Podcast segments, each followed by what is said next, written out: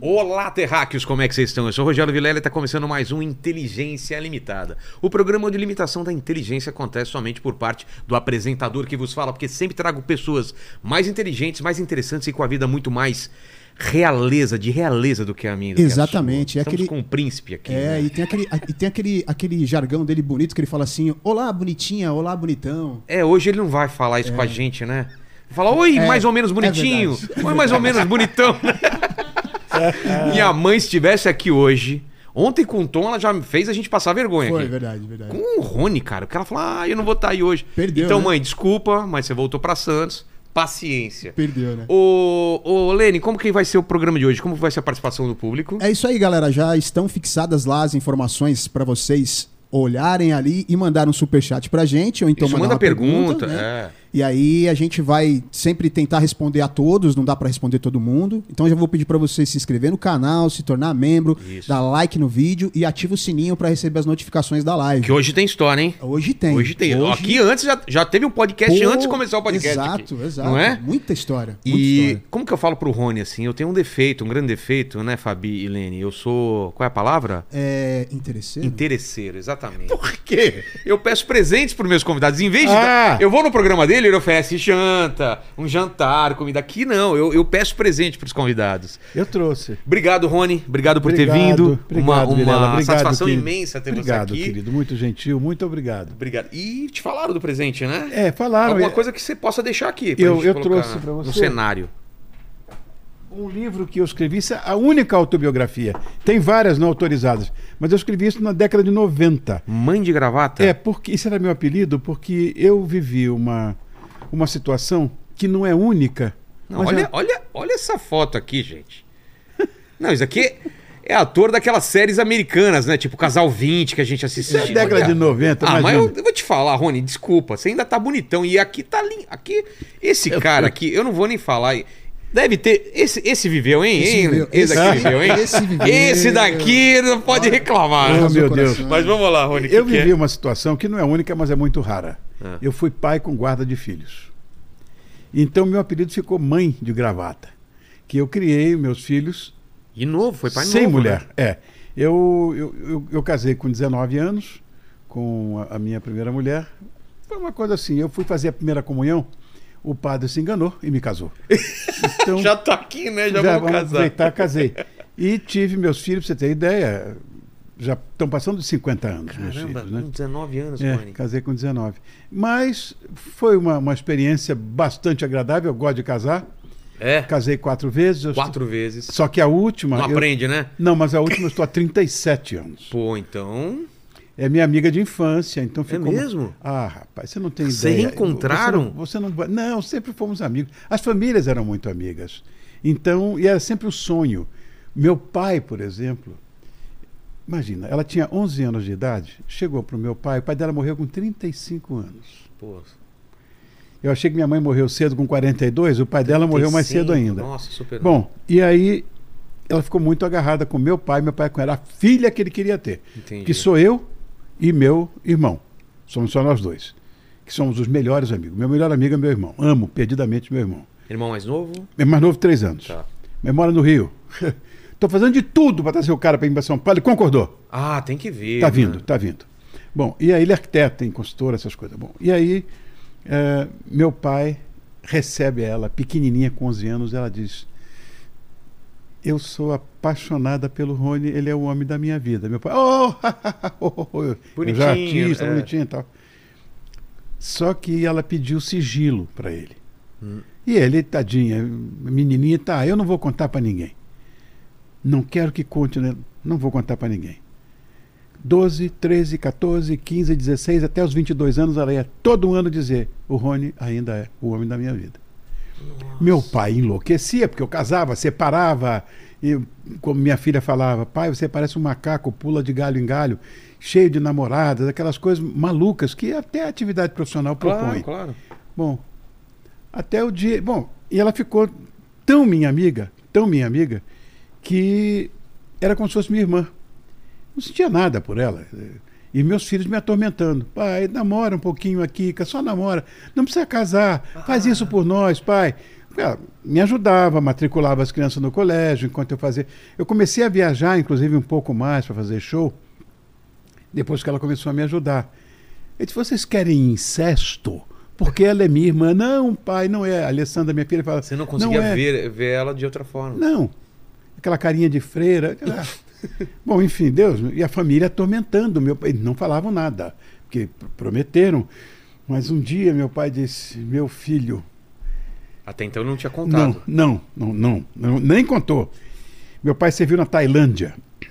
E o rei da Tailândia deu um presente para ele. E eu, como era dona de casa, eu lavo, passo, cozinho e arrumo, viado, com perfeição. Ah, é? Eu crio um filho muito bem. Só não posso gerar um filho por um problema de fisiologia. Biológico, é, exatamente. Mas o eu, resto. eu posso amamentar. Eu faço uma mamadeira irresistível. Ah! Irresistível. Bom, e aí, sommelier de mamadeira. De uma Você madeira também. Cheira e fala assim, De- ó, Ah. essa daqui tá boa aqui, né? O- essa safra 2023. pois é, preparava inclusive uma mamadeira para meus filhos. Eu peguei, eh, eh, eles já estavam mais ou menos grandinhos, não mamavam mais. Estavam com 7 e 6 anos, quando eu peguei a guarda, né? E a minha ligação, principalmente com a minha filha, é de mãe. Eh, por exemplo, eu não ganho nenhum presente dia dos pais dela. Ah, é? Agora, Dia das Mães, feliz Dia das Mães, papai. Presente, bonitinho. bilhete, cartinha, tudo. Pra você ter ideia, essa era a minha vida. E eles querendo que eu pegasse a Kika. Eu não vou pegar porque. Mas ela era minha confidente. E meu pai trabalhou lá na, na, na Tailândia, que é de que eu estava falando, e ganhou aquele presente lindo. Que que Um presente que era? faqueiro. Ah, E eu gosto dessas coisas de casa. Adoro coisas de casa. Porque virei dona de casa É. naquela época. Bom, eu tinha um staff muito bom, tinha uma governanta maravilhosa, a Marisa, que ela me ensinou a fazer tudo, lavar, passar, cozinhar, arrumar. Eu queria aprender. Pra você ter ideia, o meu filho novo, o Leonardo, o Léo, que é o- o músico aí, o Léo Von, que é filho da Kika, eu que ensinei ela a trocar fralda. é mesmo? Imagina. Sua mãe, minha mãe é de gravata. Isso está tudo relatado nesse livro. Esse daqui. É, mas tem outros livros que. O o Antônio Guerreiro escreveu um livro agora que era minha. Foi best-seller durante seis meses, que fala de coisas inconfessáveis. Não, autorizado, né? É. Bom, meu pai traz o faqueiro. Para o tailandês, o número da sorte é 10. Ah, é? Não tem, 12 é azar. Então não tem Não é o faqueiro de 13. 12, como a gente aqui. 13 é nos Estados Unidos. Ah, lá é 12 E- azar é, e 10 é um número bom. Número bom. 12 n- não tem faqueiro de, de 12 peças, Sei. né? 12 cadeiras, não existe, é 10. E o faqueiro, rapaz, era um faqueiro de ouro. Mas Nossa. ouro 14, mas Sei. ouro. O cabo era um, da- feito daquele chifre do búfalo sagrado e em cima tinha um Buda com o braço aberto escrito embaixo Siam, porque era, o- era o Sião antigamente, na Tailândia. E eu era doido por aquilo, doido, queria aquilo. E meu pai, eu falei, pai, você não usa, tá dentro de uma caixa, Guardado aí, aquilo? guardado. Dá para mim, pai. Não. Aliás, você quando se separa, levam tudo, quer dizer que eu Não vou e perder você isso casa e daqui. separa, a não ser que um dia você não precisa casar, namorar uma moça que tenha a nossa benção. Eu já comecei a sacar que. eu- sabe, que você Ah. Sei, vai ligando sei. os pontos, meus filhos, aquela coisa toda. E eu fui fazer um fazer uma temporada na Argentina, lá em Buenos Aires. Estava lá, na época, o, a exposição pessoal de Salvador Dali.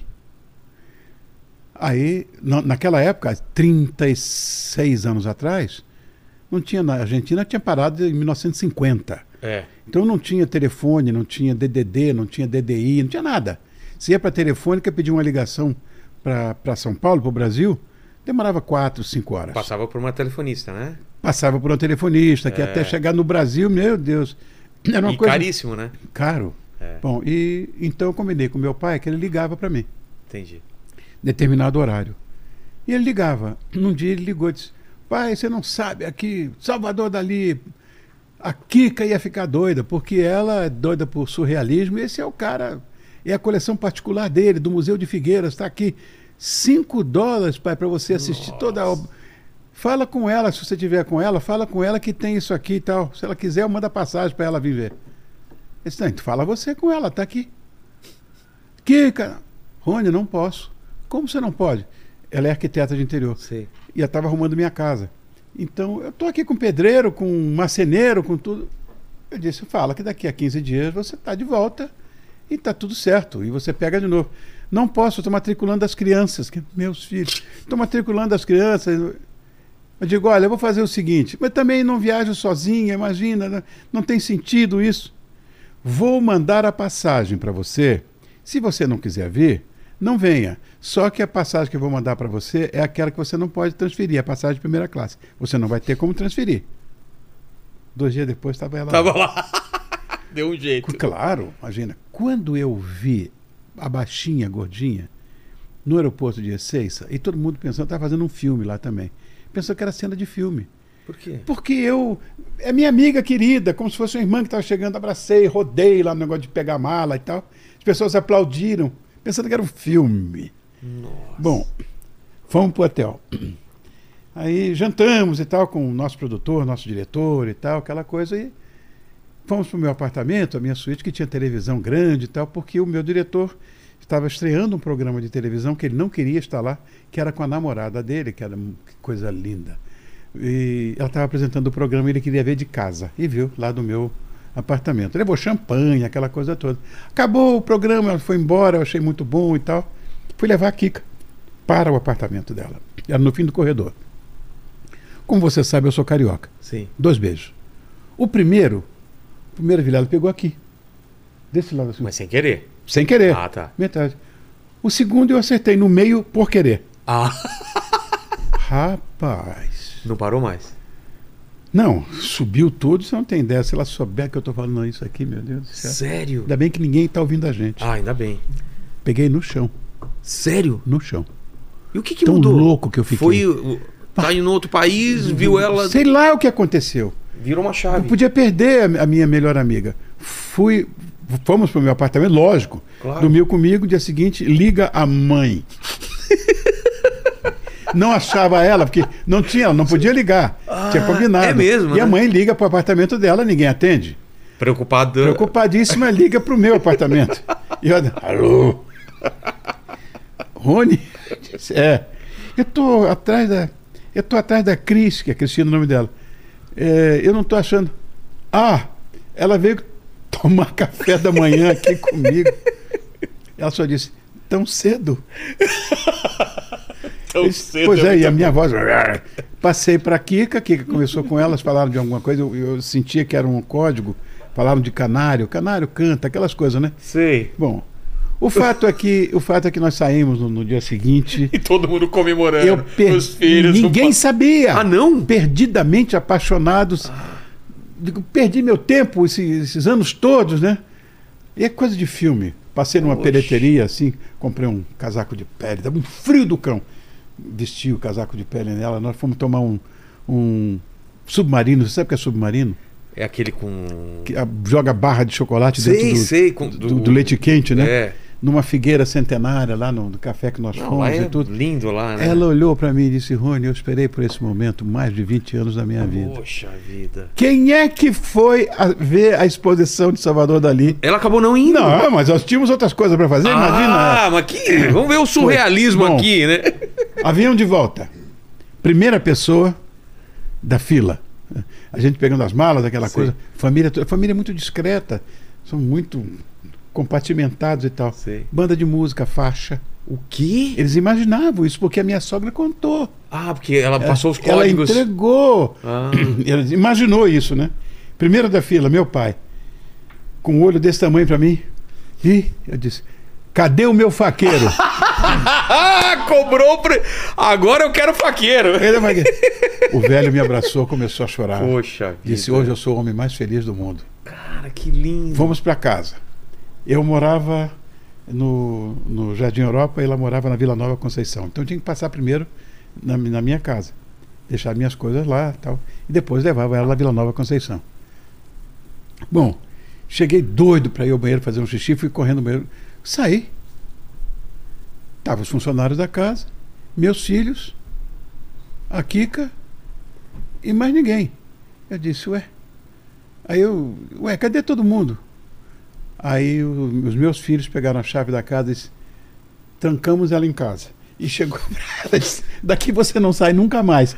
E ele- ela acreditou, tá lá até hoje. Nunca mais saiu mesmo. 37 Poxa anos, rapaz. vida. É meu- O chato é o seguinte. Ela tem a chave de casa? tá lá agora, né? o pior, tem a velho, chave. o pior, velho, é o seguinte. É.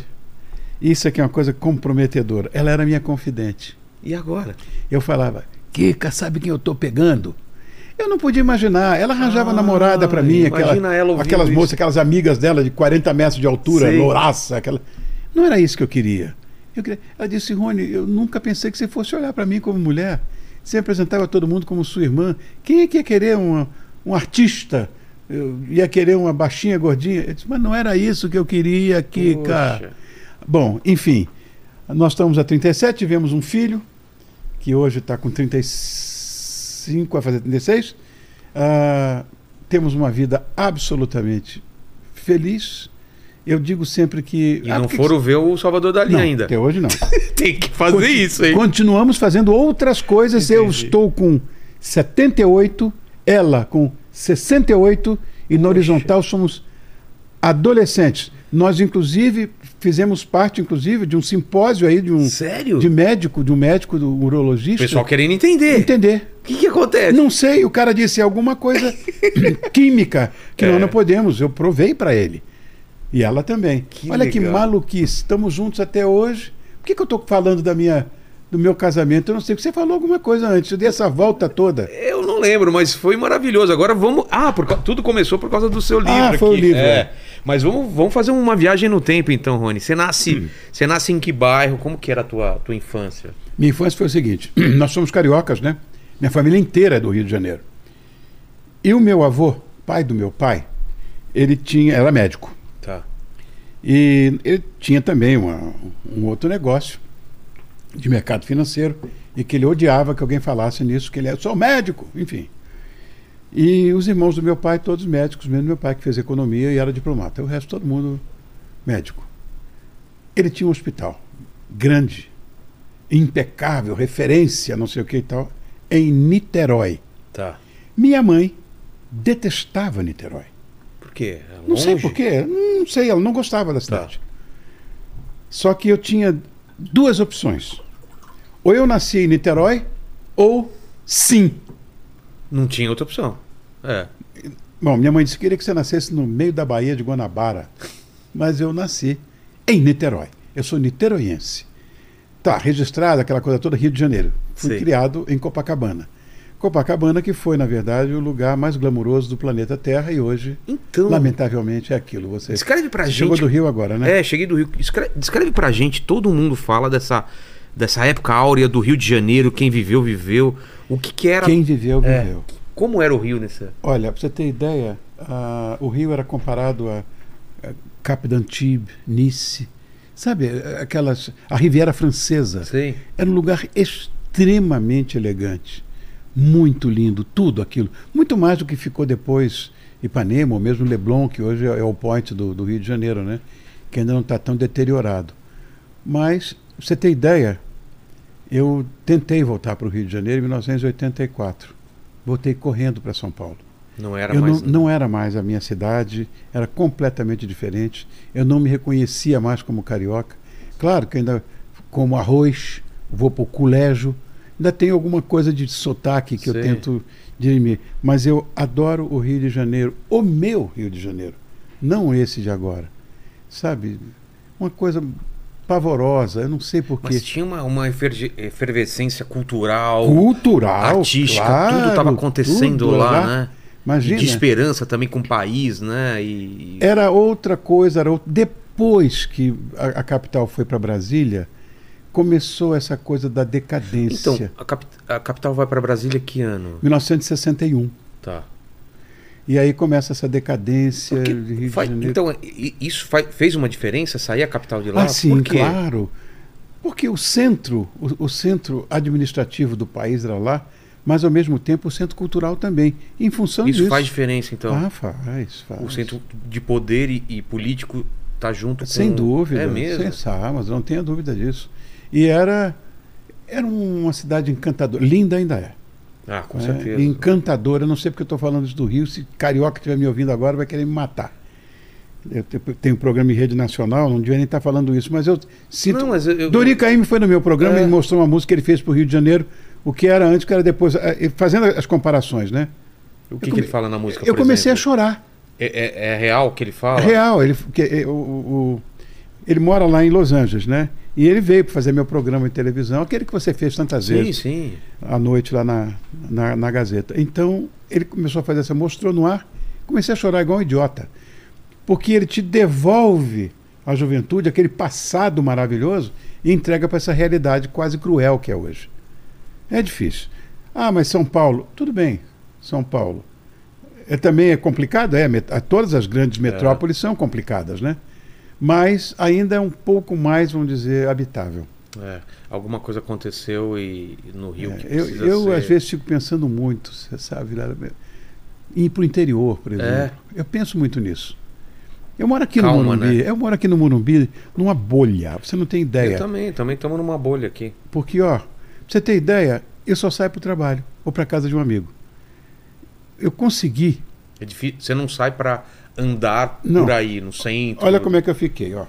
Fiquei assim. Não tem um conto mais, mas eu fiz o que eu queria. O quê? Eu fiz uma casa aqui no Morumbi. Eu tenho pomar, horta, galinheiro, Que? Você cria galinha aqui em Galinheiro, pleno São Paulo? fogão de lenha, lago com peixinho, Poxa. quadra de tênis oficial, cineminha, não saio. 125 metros de frente, não saio. Minhas plantas, minha Pomar, assim, o orquidária. que, que tem lá de Tenho árvore? 32 frutas diferentes. Nossa, goiaba, Ah, manga. Mas ó, pra Jabuticaba. ter ideia, jabuticaba é de monte. A goiaba, inclusive, está na hora de fazer a goiabada. Eu faço goiabada cascão. É, a goiabada tem que ser a vermelha, né? A vermelha, é. É. Goiabada cascão. Eu tenho o tacho de cobre, que é proibido, mas eu tenho. É. De 1908, eu ganhei de presente de um amigo. Aquela goiabada que É, com aquele, aquela Nossa, colher minha de avó pau fazia, gigantesco. sei. Você tem que ir com aquele, aquele avental de plástico, porque... tuf, tuf, É, vai fica ser- dando umas bolhas, né? Que, É. e a bolha calor. Feita no fogão de lenha. Tem que ser. Não é? Eu não Então- gostava da, da goiabada branca, sabe por quê? Ah, Porque bicho, não dava pra ver o, o- o bicho. É Né? verdade. o- Esse é o problema da goiaba. É da mesma cor do. vou ensinar uma, ma- uma armadilha para você. pra- o Que que? eu, Pra apre- não. que eu aprendi Ah, tá. com um- um- um, um produtor de goiabas. Sei. Você pega uma garrafa PET... Tá. faz um monte de furinho nela, em volta dela, pendura ela num, num arame, na goiabeira, no galho da goiabeira ou perto dela, você vai encher essa, essa garrafa PET com laranja. Você corta a laranja em mil pedaços, joga ela com bagaço, com sei, tudo. sei. Bota ali, pendura na árvore. Todas as moscas da fruta vão para lá, Ah, é? é, atraídas. O cheiro é mais forte? Quando a- Ah, talvez? não, quando a goiaba começa a, A madurar a- a não madurar, quando ela sai da flor pra. para goiaba, Sei. c- quando começa o úterozinho da flor começar a crescer, você já bota É as pequenas só goiabinhas. pespete. Você não vai ter bicho. Nossa, eu não Se sabia tiver, eu disso. tenho, eu tenho. E tenho araçá também. Araçá é uma, que é aquela- araçá? araçá é uma goiabinha pequenininha. Ah, não conheço. Ah, amarelinha, é um sonho de fruta. Também, boto lá. Não, Nossa, não tem você tá numa problema. fazenda, mora numa fazenda. um Sítio. Sabe, mas mesmo assim, acordo 5 horas da manhã para ir para o meu trabalho, né? Meu programa de televisão começa Ah, Os galos- às os galos 9 cantando. meu, meu quarto é aqui, o galinheiro é aqui. Mas eu fiz umas portinhas lá com a treliça e Sei. tudo. Porque eu não estava conseguindo. Três e meia da manhã eles começam a gritar. Ah, isso aí, isso aí. E eu tenho uns galos lá e umas galinhas interessantes e tal. Não vou comer meus bichinhos de estimação. É. Claro, né? Criou. criou. Eles- Colocou nome já? Todos têm Ah, então nome. Não dá pra comer. Todos têm nome, imagina. Eu, mas os ovos sim. Tá. Tem uma raça lá chamada eh, Blue Brahma. Um dia eu estava. Eu tive depressão, tive transtorno de ansiedade, tomei remédio, fui para psiquiatra, essas coisas, né? E um dia eu estava, não em crise, mas estava inclusive melhorando, melhorando, tomando remédio e tal. Mas eu estava numa de, deprê braba. A Kika vai no, no- lá no galinheiro, pega um, um- um ovo de Blue Brahma, é um ovo quase tamanho de ovo de pato, a casca é cor de rosa, mas por dentro é laranja como galinha caipira. Ah, é? É. Aí ela fritou esse ovinho na manteiga, trouxe um, um pão francês quentinho e ralou trufa negra em cima Nossa. do. Acabou a depressão na hora. É mesmo. Você olha. tem ideia, eu chego da televisão todo dia, eu vou pro pomar. Agora, por exemplo, tá cheio de acerola lá. Eu vou pegar acerola, vou pegar. Sabe a, a, a goiabinha que eu te falei? Sei, que- sei. Enfim, Mas, mas, Rony, já me falaram aqui nesse programa, que eu trago muito filósofo e pessoal que pensa sobre isso, que um dos problemas da humanidade é essa, essa, essa perda do contato com a natureza mesmo, né? Você viu isso o deve seguinte- fazer uma falta, pra, porque a gente... claro. É, Vilela, é você vê- intrínseco a gente. Uma casa humilde. Tem sempre uma plantinha num vasinho, pode É. ver. Porque nós humanos não conseguimos viver sem isso.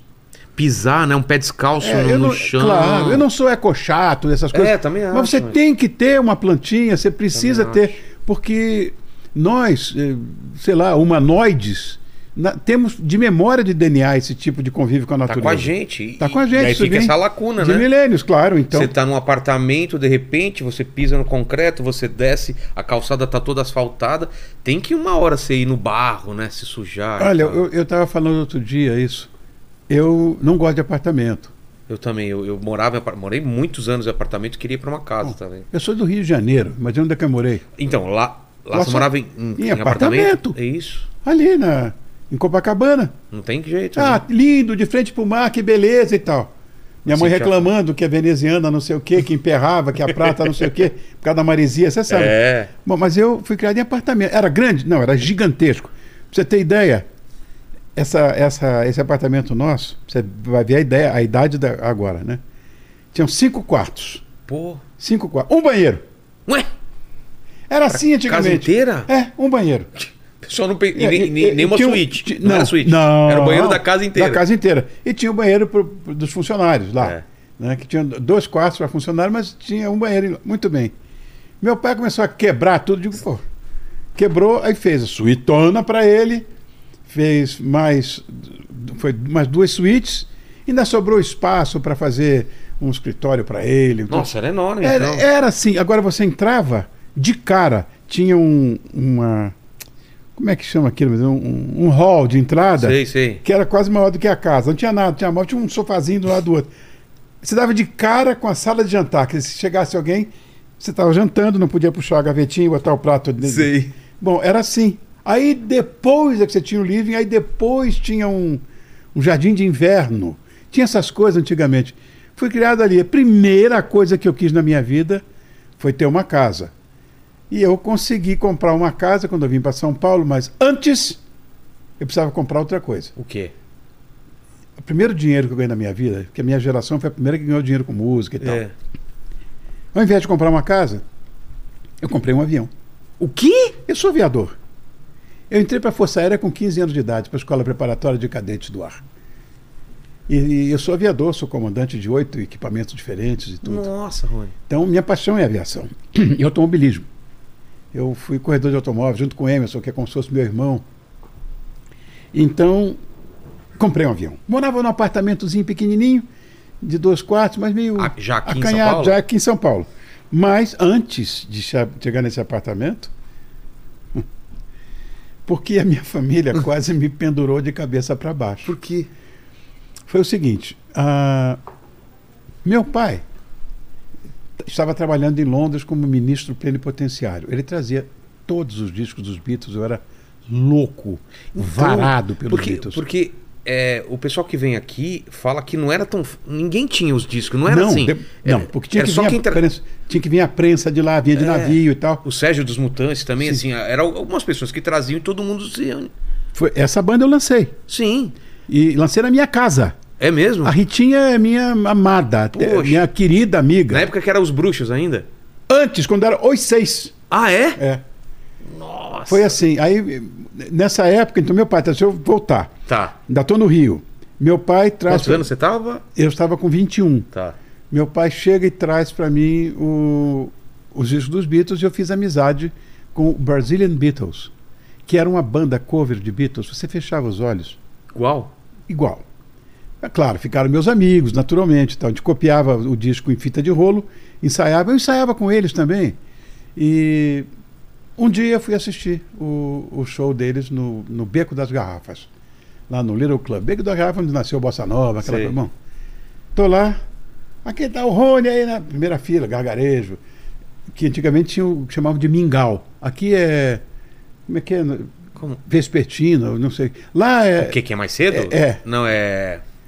Enfim. Balada quando é mais. no- Você está ligado, né? É... Bom, enfim. Matinê. Matinê. Matinê, né? Matinê. Então era assim: é, começava às duas da tarde, eu chegava da praia um pouco mais cedo, comia uma coisinha para lá. Ia de- das duas da tarde até as oito da noite. Aliás, isso nunca aconteceu. Nunca. Acabou antes das dez. Ah, é? onze, Banda de garagem direto, todo mundo, rock and roll. E de repente chega um, um dos, dos, dos- dos componentes da banda e diz: aqui tá o Rony, o pai dele é embaixador em Londres, não sei o que e tal. Traz os discos pra gente e tal. Ó, ele ensaia com a gente, ele canta muito bem. Eu digo, vai me chamar. E eu comecei a tremer e fui embora. Peraí, peraí, mas até então você não cantava, nada. Cantava com eles, Ah, ensaiava. mas brinca- nada- Nada profissional. Fui saindo, como só tinha amigo lá, me pegaram e me jogaram no palco, Vilela. Jogaram, jogaram. Eu caí de quatro no palco. Literalmente? Literalmente de quatro. É, aquela bagunça, levantei e eu cantei uma música chamada You've Got to Hide Your Love Away, do filme Help. Ninguém sabia o que era, nem Help, nem. Imagina você saber que música era essa. Aí me aplaudiram, eu me senti um astro. Eu Você gostou daquilo? Gostei. E era um palco dessa altura, assim, mais ou menos, descia a escadinha. Sei. Quem estava lá embaixo era um jovem diretor de gravadora, chamado João Araújo, que ficou mais conhecido como pai do Cazuza. Ah, E João chegou e disse: E aí, menino, vamos fazer um disco? Eu disse: Você enlouqueceu? Como faz assim? Isso. Como assim? Eu falei: Como assim? E ele disse: Olha, ah, eu queria fazer uma experiência com você. Eu digo: Não, minha família me enforca de cabeça para baixo aqui na, na Avenida Atlântica. o que, que eles esperavam de você? Ah, eles tinham. um Eu estava eu, eu tava na aeronáutica. Eles me fizeram sair da aeronáutica. Fizeram. Eu era cadete. Ah, era o... Pô, as menininhas, aquela Exato, coisa, imagina, né? Uniforme. uniforme, aque- bom, enfim. Me obrigaram a sair para estudar economia, Putz, porque eles queriam que eu fosse o sucessor do negócio deles. entendi. Bom, saí. Imagina, ainda mais pra música, então. quando- Bom, trabalhava lá, inclusive, com eles, né? Sei. trabalhei com a família. Ah, me deram até um título lá, diretor adjunto. Você sabe o que que é isso? Não, Nada. nada. é Diretora de junto. É, eu- enfim. E fiquei lá no negócio da família e tal, aquela coisa, e fui assistir esse show. Aí o João disse. Essa proposta. O, o João disse para mim: Mas você acha que vão? Fulano, filho de Beltrano, que é primo de Cicrano? Ele disse: Como assim? Você conhece? Claro, conheço. O Rio tem dez famílias. Todas É se mesmo? conhecem. Era todo mundo... Era, era uma coisa, um frequenta a casa de um, outro a casa do outro. As famílias antigas todas se conhecem. Ah, é? Bom, eu disse, eu não vou fazer isso não, João, pelo amor de Deus. Ele disse, olha, faz o seguinte, você foi alfabetizado em inglês, grava uma música em inglês e outra em português. Pra gente ver como fica, vamos fazer uma experiência. Eu achei que ele ia fazer um disco para ninguém ouvir. Só pra teste. Chamei, pra teste, eu chamei uma banda de amigos meus, os Santos, Os loucos Santos. pelos Ventures, aquela alavanca e tal. Fomos pro estúdio, gravamos em quatro canais, O que, que vocês gravaram? gravamos uma versão de um disco que meu pai tinha acabado de trazer, que era o Rubber Soul, a música chamava-se Girl. Ah, você gravou em inglês mesmo? Não. Ou em português? Meu bem! Foi o meu primeiro hit. Mas quem que fez a... a Versão fui eu. eu. É mesmo? Então eu gravei Meu Bem, que. E do outro lado? You've Got to Hide Your Love Away. Ah, a a música que você tinha cantado. A experiência que ele queria fazer É, comigo. o- eu achei que o Girl eh, você tinha gravado em português e inglês, então foram Não. duas músicas diferentes. Foram. Tá. E. Bom, enfim. E aí? Tô voltando. Mas um- você não avisou nada pros seus pais, nada. Deus me livre! Deus me livre. Um dia eu tô voltando, que eu trabalhava com eles, e tinha um cliente nosso. Era um negócio de de mercado de capitais. Eu tava. Sei. V- tinha um cliente nosso que já tinha muita idade e que era apaixonado, foi apaixonado pela minha avó paterna. E minha avó casou com meu avô. E ele cismou que eu era o neto que ele podia ter tido. Não fazia negócios com ninguém, era nosso maior cliente. Nossa. Mas bravo, o cara pesado. Pesado em investimentos. Bom, quando ele ia renovar, porque eu tinha um carro, que era o sonho da minha vida. Meu pai me deu o carro no dia do meu aniversário, eu tive febre emocional. Qual era? Um MGTD. Pô, vê, coloca na tela aí pra mim. MG TD. Quero ver É. como que é esse carro. É um carro esporte inglês. É? Que cor? Bom, era vermelho estofado de branco. Nossa. Bom, e aí, tudo bem. Nesse dia, meu pai me deu o carro e disse: Ó, tá aqui, ó. Comprar geladeira é fácil. O difícil é manter cheia. Eu trabalhava com a família e ganhava salário mínimo, diretor adjunto.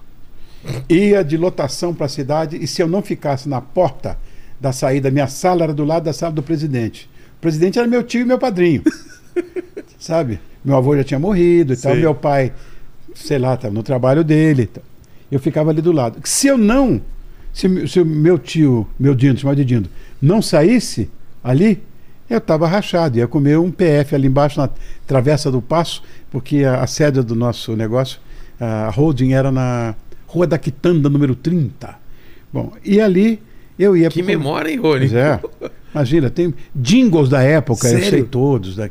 Que eu gua- gravava aquelas coisas. Bom, então, almoçava ali com meu tio, sempre comia muito bem. Mas quando ia o meu cliente, o seu Antônio, Ele ia lá. ia lá, verba de representação, gasolina pro meu carro, tudo lindo. Terno arrumado, todo bonito, é o seu Antônio. Me dava uma verba de representação que ele nunca deixou que eu pagasse um almoço para ele. Pelo contrário, eu era o neto dele. Sei.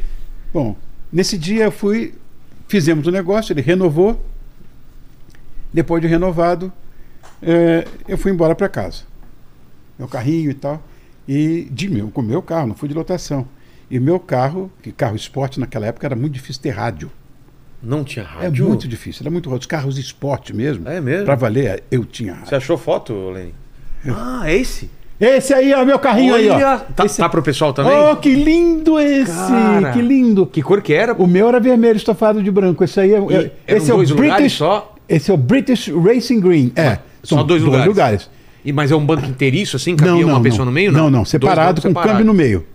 Caramba, e Esse estofado meu carrinho, branco. meu- olha e esse. conversível? Conversível, esse é o conversível, só tinha conversível. Olha que lindo isso. Olha que coisa mais linda. Esse era- Fizeram até o IP Laffer quando venceu a- o design dele, né? Foi, foi em cima dele. Olha. Cara, que lindo. Esse era meu carrinho. Bom, eu lambia esse carro, mas não podia. Você imaginou? Vilera, eu- você Encerava ele. Encerava. E, e com uma bonitinha, você acha que eu ia dizer, capa duas pessoas só. Será que você me ajuda na gasolina? Não, né? podia fazer isso. Então, o carro ficava na garagem, era um terror. Às vezes eu conseguia um Nossa. pouquinho mais e tal, para dar um, uma banda lá em Sei. Copacabana e tal.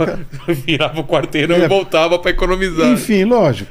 Bom, nesse dia deixei o seu Antônio, tanque cheio, estou indo, passei o primeiro túnel. Sei. de Copacabana. Quando eu vou passar o segundo, eu ouvia sempre uma rádio chamada Rádio Tamoio, AM. Todos os meus amigos ouviam. A Rádio Tamoio tinha um programa que Não, começava mas, às 5 mas- e mas meia. seu carro tinha, então, som? assim Tinha rádio. Ah, tá. Eu tinha rádio. Ah, mas Imagina. sem toca-fita. Não, só rádio. Só rádio. Só rádio. Tá. Bom, e aí, como eram os carros antigos, né? Sei.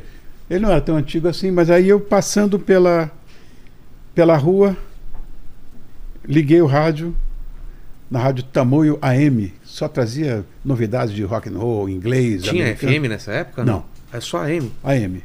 E aí? Disco Estrelinha, o disco que começa a brilhar. Eu, próprio, cantando. Ele falou teu nome? Era eu tá cantando, era o- a música que o João gravou comigo. Sem avisar! Sem ele jogou na avisar. rádio. Rapaz, Ai, minha perna cara. começou a tremer, não conseguia dirigir. Encostei no meio-fio, né? O né, guia. Sei. Encostei lá, eu tremia, eu tremia, Vilar, de emoção. Foi uma das maiores emoções da minha vida. Ah, Mas o que, passou que você um pouco. sentiu? Ah, tudo que você puder imaginar. É indescritível, essa é indescritível. Mas isso. foi na tua cabeça também um pouco de medo por causa dos seus pais ou não, não passou isso na sua cabeça? Não, na época não na passou hora, nada. Não. nada. Só felicidade. Ainda achando que aquilo ali era uma experiência. Sei. Cheguei em casa, liguei para todos os meus amigos. Aê, você viu? Ninguém ouviu. E eles ouviam todo dia. Quem foi que ouviu?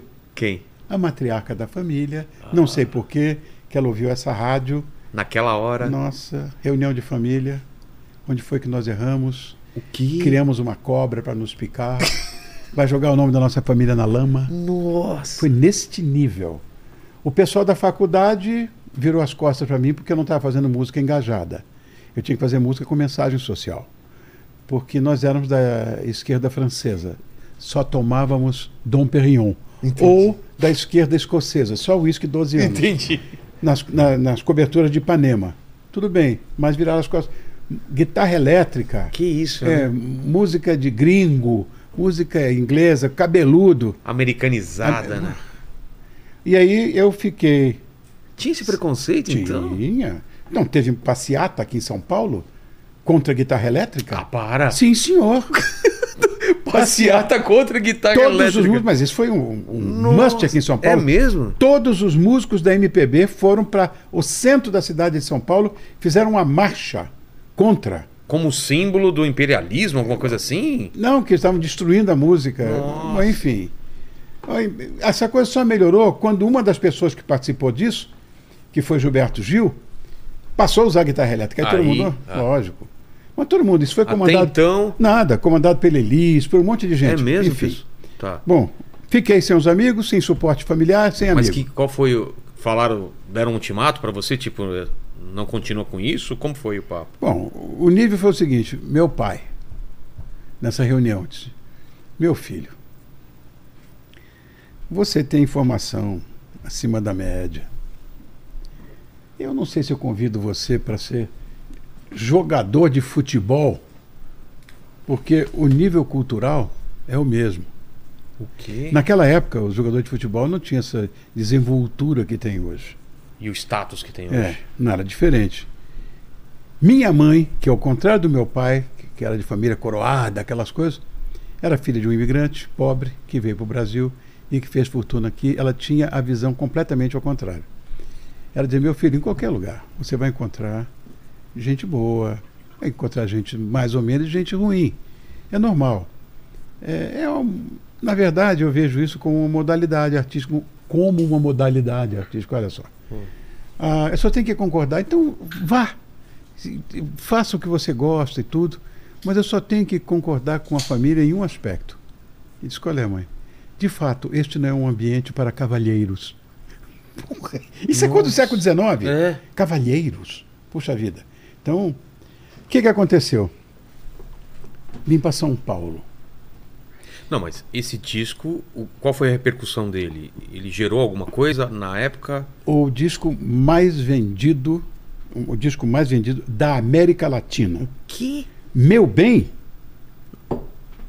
E aí? meu bem, foi o maior hit da história do Brasil na época. Então, mas aí você assina com gravadora? Milhão de discos. Milhão. Você na tinha- época que. Você tinha contrato, tinha tudo ou foi. Não, aí eu assinei contrato com o Ah, João. tá. Foi atrás de mim e tudo. Foi o maior hit. Foi a O música que me estava lançou. acontecendo na música brasileira na época que você lançou esse, esse Olha, Bossa Nova. Bossa Nova? Bossa Nova. Não tinha a a Jovem Guarda como tava? Já tinha, acho que já tinha Jovem Guarda, eu nunca participei da Jovem Guarda, não fui da Jovem Guarda. Eh, minha vida era completamente alheia, meu negócio era eh, Gil, Caetano, Mutantes, eh, Sei. meu, meu Gal. Era diferente o, o meu repertório né, de, de artista. Na Record, que eu fui contratado logo. Assim, lançou o disco, em dois meses ele foi para primeiro lugar. Um, um absurdo. foi isso Tocava na minha rádio vida. direto. Tu Imagina, você queria ouvir essa música, ligava o rádio. É, já tava tocando. Liga o rádio. Era assim. Bom, e Mas aí, era uma época que era rádio. A tua imagem não estava associada a, a, a. estava, a porque eu música. fazia televisão também. Ah, começou a fazer Tanto que eu vim televisão. para São Paulo, eu vim para São Paulo porque me viram na televisão. Ah, entendi. Eu fui fazer o programa do Brazilian Beatles na TV Excelsior. E lá na Excelsior, ah, não havia rede na época. Você gravava o programa, botava na lata, entregava num avião na- lá na- no Santos Dumont, recebiam aqui em- em- em São Paulo. em São Paulo, ah, aqui em Congonhas, levavam para televisão eles passavam. Já tinha uma defasagem, Sei. já tinha um, um gap de uma semana. Então você gravava lá e passava aqui uma semana depois. Reunião de pauta na casa do Agnaldo Raiol. Tuta, não Tutinha, Tuta, o pai, Manuel Carlos, que era o. Hoje é, é autor de novelas da Globo e tudo, Maneco. E Newton Travesso, que é meu amado amigo, Diretor diretor. de- Tu- to- é. Todos são meus amigos, mas o, o Newton é mais agarrado, eu sou mais agarrado com ele. Eles estavam vendo lá, ligaram a televisão. Estava lá no, no- na Excelsior, passando esse programa. Que é esse aí? Ninguém sabia. Nem eu sabia quem era eu. Imagina se vocês iam saber. Já era Rony Von, o nome. Já, já, artístico. tudo. Tá. Quem é esse cara aí? Pô, interessante. Traz. Eu vim para São Paulo. Vim para São Paulo fazer o, o programa Corte Raiol Show. Coisas que eu vou refrescar a sua memória que você é um menino, tem Tá. idade para ser meu filho. O programa Corte Raiol Show, ele era apresentado pelo Renato Corte Raiol e pelo Agnaldo Raiol. Audiência. 90 pontos no Ibope. 90! ou 90 você via, pontos. ou sim. Se tinha uma televisão ligada, tava nesse Tava nesse programa. programa. E eu vim, fiz esse programa que o, o Newton me chamou. Eu fiz o programa. Bom, eu chego, já viajo do Rio para cá, foram buscar em casa, aquela coisa toda. Eu venho para o aeroporto, aí encontro um colega meu que era primeiro oficial de um Viscount da VASP. Eu vi, nunca mais me esqueci disso. Eu vi num Viscount, eh, que era um tubo hélice inglês. Encontro meu amigo, chego no aeroporto, mais gente me esperando, carro me esperando, leva para o hotel que meu pai ficava quando vinha para São Paulo. Não existe mais esse hotel, Otton Hotel. Otton. É, lá no centro da cidade. Vou, me levam para a televisão, passo o som, volto para o hotel, me buscam de novo e eu faço o programa e me pagam. Eu ganhei 100, o quê? 100 dinheiros. Eu ganhei 100. Sem dinheiro da época. Eu digo, meu Deus. E eu, formado em economia, trabalhando com uma família, ganhando salário mínimo. Ah. Será que esse é o meu caminho? Aí vim direto para São Paulo. Só que eu não tinha dinheiro. O que, que eu fiz? Vendi a paixão da minha vida. Mas que a você- venda de disco não deu muito dinheiro na época? Não, porque eu estava começando, era o começo de tudo. É, é, eles me viram cantando é, é uma música lá, na- que não era nem a que eu tinha gravado. Ah, é? É. Ah, tá. Eu tava gravando You've Got to Hide Your Love Sim. Away. O cara me trouxe pra cá. O disco não, não tinha sido lançado oficialmente ainda em Entendi, São Paulo. foi antes e eu já disso. tinha contrato com a gravadora. Tá. Bom, vim pra São Paulo, não tinha dinheiro, vendi o amor da minha vida, Vendeu o carro. meu MG. E c- comecei a fazer conta. Até a economia foi onde me ajudou. Ciência econômica me ajudaram aí. Viraram, foi uma coisa muito dura, porque eu fiz uma conta n- esperando que pudesse acontecer alguma coisa dentro de seis meses, um ano.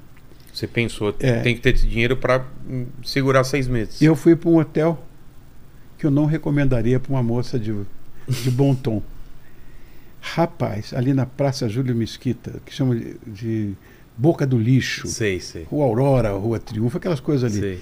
Com moças de vida difícil, aquilo não é vida fácil. É, vida difícil. Rufião, polícia, confusão, tiro, facada.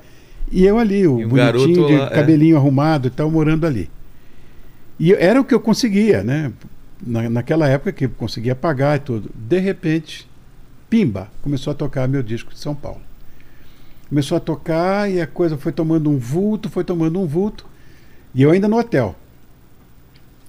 Um dia, meu velho vem fazer um, um serviço aqui, um trabalho aqui. Ele era presidente do Instituto do Açúcar e do Álcool. E ele veio aqui para São Paulo e descobriu onde eu estava vivendo. Alguém deve ter contado para ele. E ele foi lá no hotel. E chegou para mim e disse: Estou muito orgulhoso de você. Ah, é? Você perseguiu um sonho. E você conseguiu.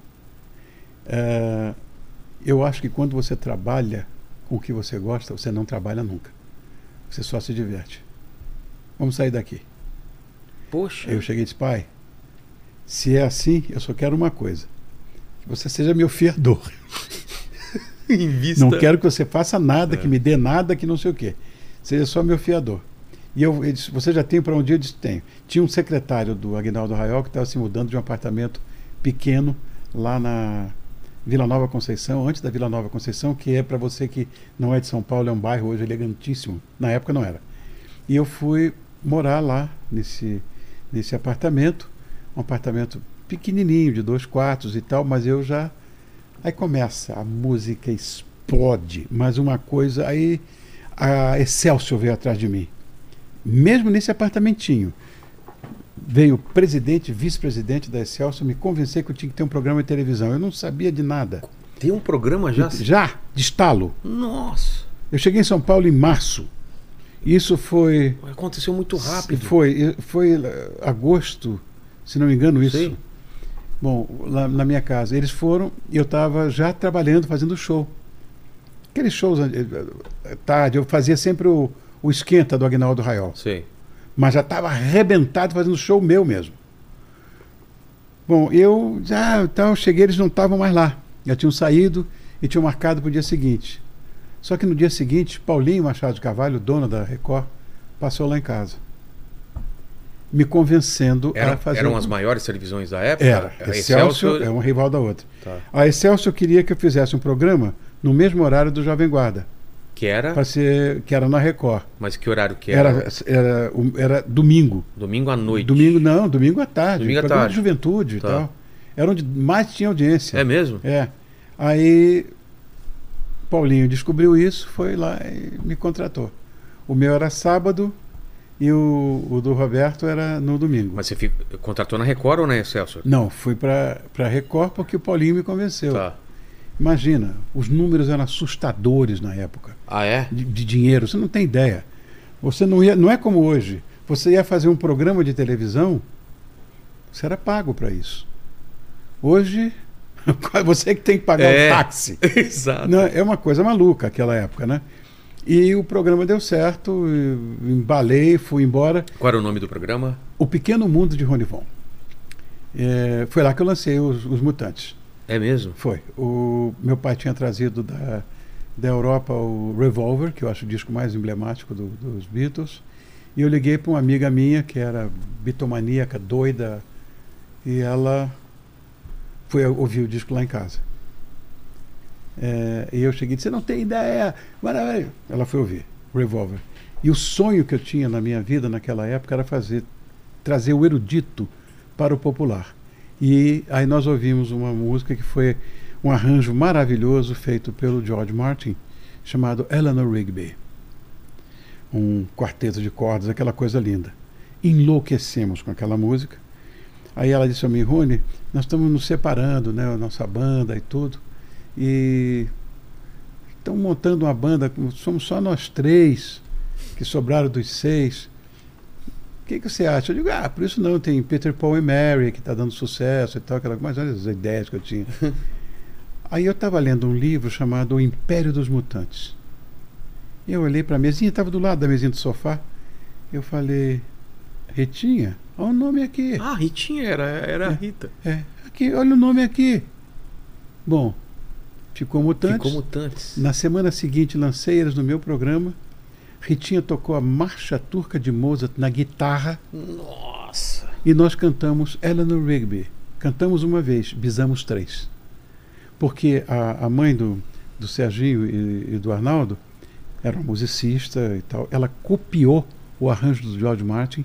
As emissoras de televisão tinham orquestra. Você é um menino, não sabe disso. Poço de orquestra, elevador É? de orquestra. No poço que subia tudo. Nossa. Vocês E, tinham e uma saíamos orquestra de lá? um orquestra, imagina. Todas as emissoras tinham. Gravamos o arranjo dele e tal. E aí o resto, É história. história, né? Aí Que coisa começou. a- maravilhosa. Foi muito lindo. Isso tem? Se perdeu? Como ficou? Pegou fogo, né? Porque a, Putz. a, a Record pegou fogo, acho que foi cinco vezes, né? Quatro vezes. Todo esse acervo foi embora. Perdemos tudo isso. Meu Deus. É Um pecado, um pecado. Al- Algumas fotografias ainda a gente ainda tem, né? no- muita coisa, eu com o Mutante, com a Ritinha e tudo, e que é minha irmãzona até hoje. Né? Acabou Minha, de lançar minha uma amada amiga biografia. é, ca- lançou outra biografia, outra, né? É. Outra. E a última vez que nós estivemos juntos foi quando ela estava doentinha. Eu, eu tenho uma orquídea que tem meu nome, eu sou botânico também. E tem uma orquídea que está registrada no, no- na Royal Horticultural Society, que é uma, é uma entidade inglesa que dá nome a todas as plantas do mundo. É bom que se saiba que todas as plantas no mundo têm o mesmo nome em qualquer lugar. É. Nos Estados Unidos, na Indonésia, na China, no É Brasil. um lugar onde ge- registra o nome e daí fica. O nome é o- aqui, e sempre em latim. Sei. Então tem o mesmo nome. E tem a Leliocatleia roniform. Por quê? Porque Você eu- descobriu? eu- não, a Leliocatleia roniform foi um presente que eu ganhei de um de um orquidófilo, que é um cientista também e um dos maiores exportadores de orquídea do Brasil, é, chamado Roberto Giorchino. Ele me viu no Jô Soares uma vez fazendo o programa e o Jô perguntou: ah, você é botânico? Você tinha mania o Jô de perguntar nome de planta. Ah, eu ia fazer entrevista com ele, eu só falava em nome de planta. Aí eu disse, ah, o sonho de todo botânico é ter uma planta com o nome dele.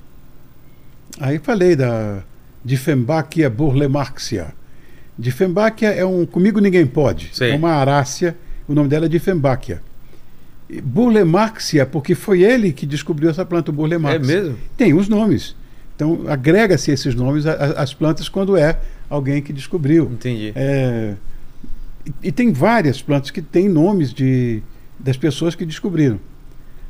Aí eu falei isso. Estava assistindo o programa dele, esse cientista.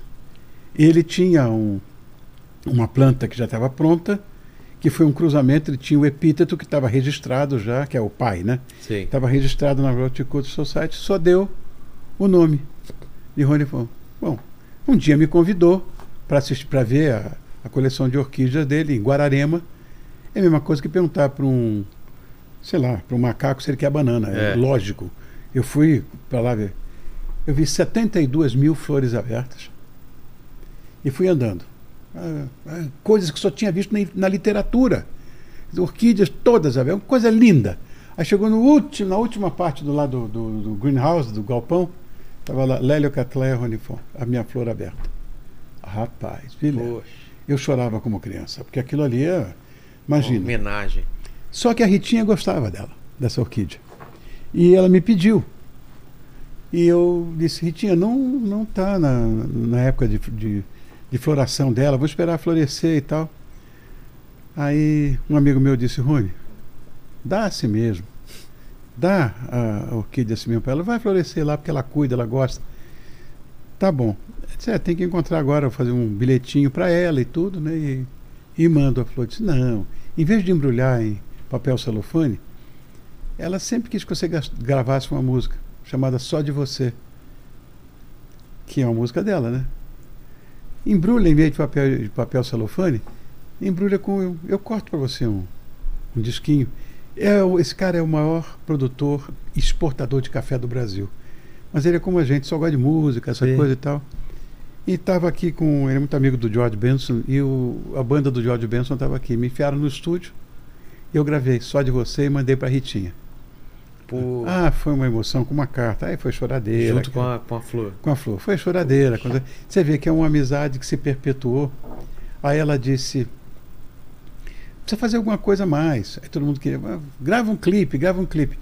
E sem nenhum interesse comercial, nada, uma coisa para ela, eu fiz para ela. Aí tinha a exposição dela no, no Miss. E eu fui lá, gravei um clipe lá. Aí, e depois de gravado, levaram para ela gravar um- uma introdução. Só Ritinha mesmo. Olha o que ela falou. Rony, você já falou para mim algumas vezes que eu fui a garota mais linda que você conheceu na minha vida. Eu te achava um gatão, você era lindo. Por que, que a gente nunca se pegou?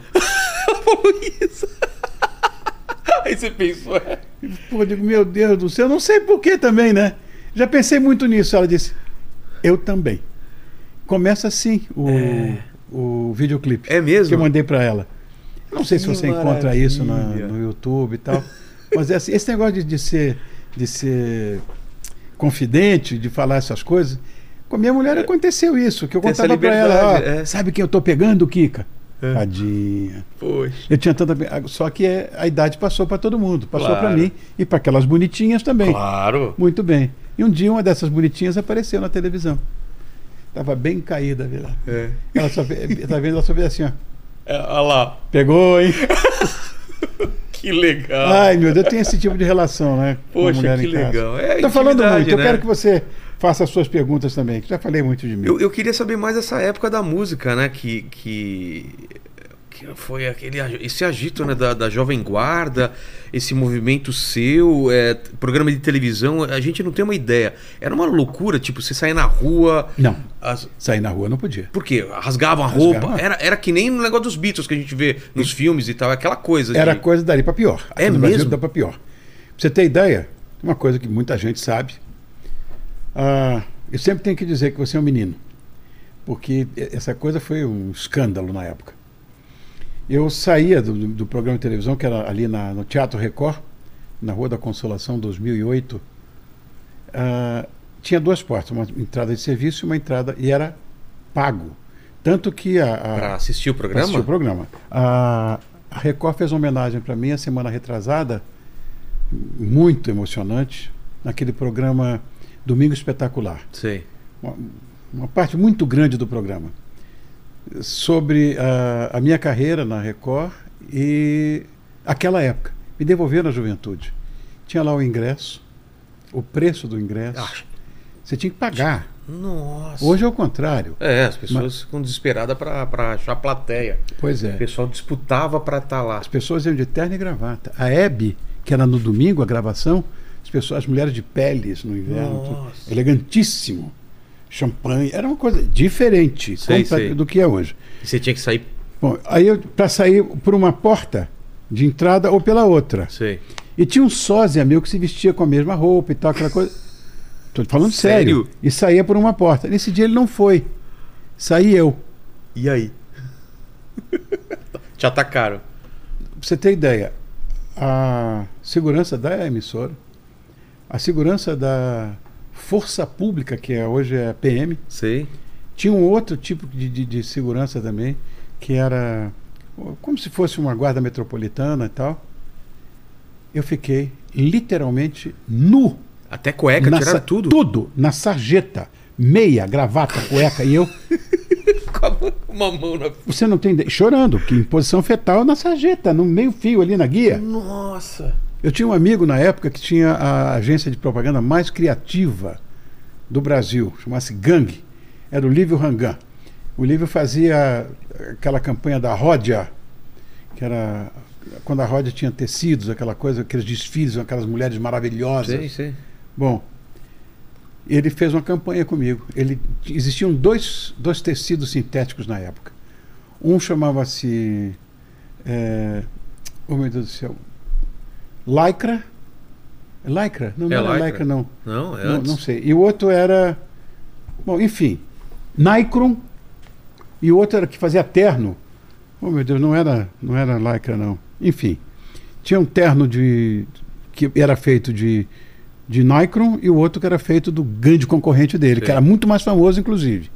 Vou tentar me lembrar. A cabeça tá horrível. 87 anos não dá. Não, O- tá bom não, é demais. Não, o HD tá cheio demais. É. Bom, e aí ele monta a campanha comigo, eu saindo da, da televisão, todo mundo em cima de mim, aquela coisa né, eu de terno, gravata, aquela coisa. Aí entra um, um repórter com o microfone. E aí, Rony, você não tem medo? E vira pra mim e diz: Não, isso é Nikron. Não amarrota nem perde o vinco. Porque era o slogan da, da Nikon: Sim. Não amarrota nem perde o vinco. Mesmo sendo puxado e. Ai, Deus do céu. que coisa. Era, então, era assim. Você para sair de carro era uma coisa muito complicada. Se você estivesse dirigindo, eles batiam no seu carro para você parar. Nossa. Olha, um drama. Agora, aqui na nossa área, Jardins, a coisa era muito pesada. Como assim? E aí, bichona? Ah, Era Hum. nesse nível. artista era. N- Nossa, ca- você não tem ideia. As pessoas dizem, ei, Rony, como é que era na época lá na Augusta? Eu nunca fui a Augusta naquela época. É Se eu fosse, mesmo? eu era linchado. Caramba! Entrar num shopping center, eu tinha que sair correndo, eu e o Emerson Fittipaldi, uma vez, do shopping center em Guatemi aqui, porque veio uma garotada em cima da gente xingando de tudo quanto era nome. As mulheres querendo pe- rasgar Pegar a gente e o os caras cara né, querendo bater. Bater. Que Bater. doideira! Era. Era assim, os caras agrediam a gente. Que Já doido. passei por grandes. Nossa, eu brigava na rua todo dia. Mas por que você acha? que- que- O que, que você entende? né? Sei, da- Você saía daqui, ia para a Zona Norte, para, sei lá, para a Zona Leste, tudo bem. Rio de Janeiro, artista andando de ônibus. Tranquilo. Tranquilo. Ah, uma aqui coisa mais os caras aqui. queriam matar você. Nossa. Olha, horrível, horrível. E um xingamento, uma coisa pavorosa. Então a gente não podia sair também na rua. Quem que era a turma? Andava Era- com a sua segurança. turma na época, assim, que vocês andavam juntos, faziam sucesso e. e- A gente se encontrava mais na televisão. É mesmo? Era de televisão para casa do um e um para casa do outro. Não, não tinha esse negócio de ir num bar junto? Não, não, Não dava. Não, não, isso não existia. Isso não existia. Eventualmente, quando era uma coisa muito ligada a músicos, não é? que você ia ver, às vezes davam canja e tal, os músicos, músico mesmo, para Sei. tocar. A gente ia, mas fora disso, tinha uma boate que todo mundo ia para lá. Chamava-se Cave. Era um lá no centro da cidade. Então a gente, mas também só tinha gente mesmo. É, Então se algum idiota resolvesse mexer com a gente, tava em maioria. tava, a gente estava em maioria. Mas quem que era a sua turma, assim? Olha, eh, Era o turma pessoal da Jovem Ga- da, Guarda? jo- da Jovem Guarda tinha apenas uma pessoa. Erasmo, Ah, o Erasmo? grande brother. Poxa, Grande brother. é mesmo. Era só ele. ah, da Jovem Guarda. E os outros do meu programa, eventualmente, e amigos cu- cu- de, amigos de fora da, da, da atividade profissional, né? Mas tinha uma certa competição entre, entre vocês, assim, quem, quem era o mais famoso e tal. Hou- Houve, eu sofri muito por parte da assessoria do Roberto, né? Na época foi uma coisa muito pesada. Muito pesada. Ele, ele tava antes de você. Ele já era Tava, consagrado e já. você apareceu como um novo Apareci. talento. Ele já era considerado rei, já, assim? já. Não era rei, mas era o Roberto Caso, o Máximo, então, enfim. Tudo bem. Agora, a assessoria dele da coisa era a seguinte, eu vi na rádio, inclusive, isso. Sei. Esse filhinho de papai tá tirando o lugar de alguém que precisa. Você? É. Esse calcinha de veludo. Ouvi tudo isso. Calcinha de veludo era, era um termo É, pra. pra filhinho de papai, pra- o- o bobão e tal, o, né? cara, o cara tá fazendo isso por é, hobby. É, e eu morando na, tal. É. naquele lugar lindo, né? Exato. Quando começou a tocar. Então eu sofri muito esse preconceito, muito, muito. Ah, isso tudo passa, né? Com o tempo passa. Hoje, se eu, eu- eu- se eu tivesse surgido nessa época hoje, meu Deus do céu, teria mudado tudo, né? É. Eu não sei, porque as pessoas falam, ah, não me arrependo de nada que eu fiz. Eu me arrependo de tudo que eu fiz. Como assim, Eu me Rony? arrependo, porque quê? com a experiência que eu tenho hoje, Ah, é, sim. eu faria tudo Mas ao aí é contrário. Ah, injusto contigo mesmo. Eu faria você tem tudo que ao pensar com a contrário. cabeça que você tinha na Sim. época. Você não tinha essa informação de. Nunca tive uma assessoria que É? cuidasse direito, um monte de empresário que só queria gatunar mesmo. Ah, Foi muito roubado, assim? Pô, em contrato, nossa, Ah. em. Uma barbaridade. É mesmo? Uma barbaridade, você não tem ideia. Sempre foi assim. Inocente, não sabia, assinando. Olha, de gente honrada que teve comigo que nunca me tomou nada foi o Marcos Lázaro, que foi um empresário meu, da Elis, do Roberto, da Simone e do Benito de Paula. Era o nosso escritório. Ah, e o O Benito Manuel tá aí firmão também. é, tá, né? e o Manuel Poladian. Por Aguião. É, esses foram os meus empresários que foram impecáveis né, nesse aspecto, né, honestos, corretos e tudo. O resto, meu irmão, É mesmo, era um. Socorro. Cada um por si. salve-se quem puder. As coisas que eu fiquei sabendo depois, É? me- Tipo o quê? E Você durante- pode falar? algo? Posso. No primeiro, por exemplo, foi feita uma conta. O cara me levou 600 mil dólares em 1967. Que, imagina, se hoje é dinheiro, imagina naquela época. Pô, eu, ti- eu tinha comprado. Ah, isso é muito engraçado. Eu tinha comprado um avião por 250 Certo. mil dólares na época. Porque eu, quando comecei a ganhar dinheiro, ao invés de comprar uma casa, eu comprei um avião. Antes da casa. Morava num apartamentozinho, aquele pequenininho Mas de tinha dois um ca- avião. Mas eu tinha um avião. e um bimotor para não decolar em emergência. Tava Tá. bem na fita. 250 mil dólares. Naquela época, 250 mil dólares, um avião antigo, de certa forma, era um Piper Aztec, e que. Foi o Seguro. primeiro avião. Seguro? Até a página 2. É. Você na. na- na- cruzando a final, que ele mandava você vir a 85 milhas, você a 90 já começava a afundar. Bom, mas enfim, Ah, Tá. mas foi uma experiência. A primeira, daí eu tive ma- mais três depois dele, né? E sempre foi minha paixão, a aviação. Até hoje é. Poxa. Até hoje é. Estou com o exame médico vencido. Se, Tem- joga joguinho de simulação de Não, de- não. Não gosta Não, disso. nunca fiz simulação. Fiz. Eu fiz um, um simulator no Rio de Janeiro, quando a Varig era minha patrocinadora. Eu fiz, meu Deus do céu, eu fiz o simulator do 747 Jumbo Jet. E aí? Ah! É, é- é muito próximo assim do real mesmo? Ah, é. É, é próximo do Todo- real. Próximo do real. E aí? Mas claro, com o instrutor do lado, Claro, aquela coisa é. para não fazer bobagem, né? Mas foi muito legal, porque aviação é como televisão. São duas bactérias. Tem a TV Cocos e tem a aerococos. E não adianta, você pode tomar um antibiótico que for. Você Tá imagina lá. eu com 78 anos de idade, É. fazendo programa de televisão diário, porque não posso viver sem isso, e doido por avião até hoje. Poxa.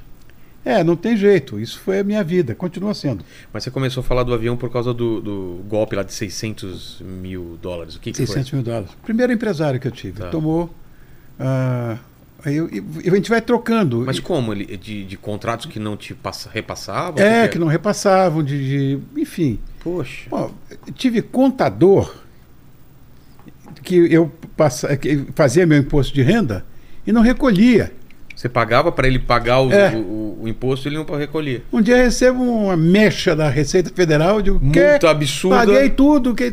Não. Putz. Era uma vida assim, nós éramos, eu não diria inocentes, mas éramos ingênuos. É, acho que ingênuo é Era uma palavra. ingenuidade, você não tem ideia. Acreditar no, no ser humano. Em que- todo mundo, e você fazia aquilo como se fosse a alegria da sua vida, e era. E era, né? Né? Fazer shows, bom, você não tem ideia.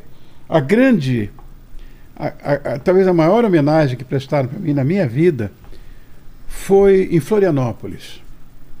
Eu tinha, eu estava com esse mesmo avião ainda, esse Azteca, e estava no comando, fui para lá e tal. Lá tem uma aproximação um pouco chata, um vento um chatinho também.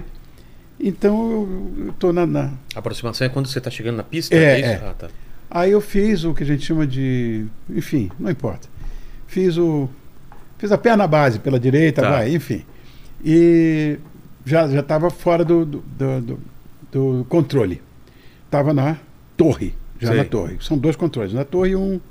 Quando chega próximo o É, suficiente, vai pra torre. vai pra torre. Tá. E eu estava lá, fiz a torre. É, torre. Torre Florianópolis, é, Brava Papa Alfa, na curta final, trem baixado e travado, esse livre pouso, vento tal, não sei o que e tal. Confirme, comandante Ronifon, no, no equipamento, esse é ele falando. Ok, livre pouso e cuidado com a macacada. Hã? Eu não entendi nada.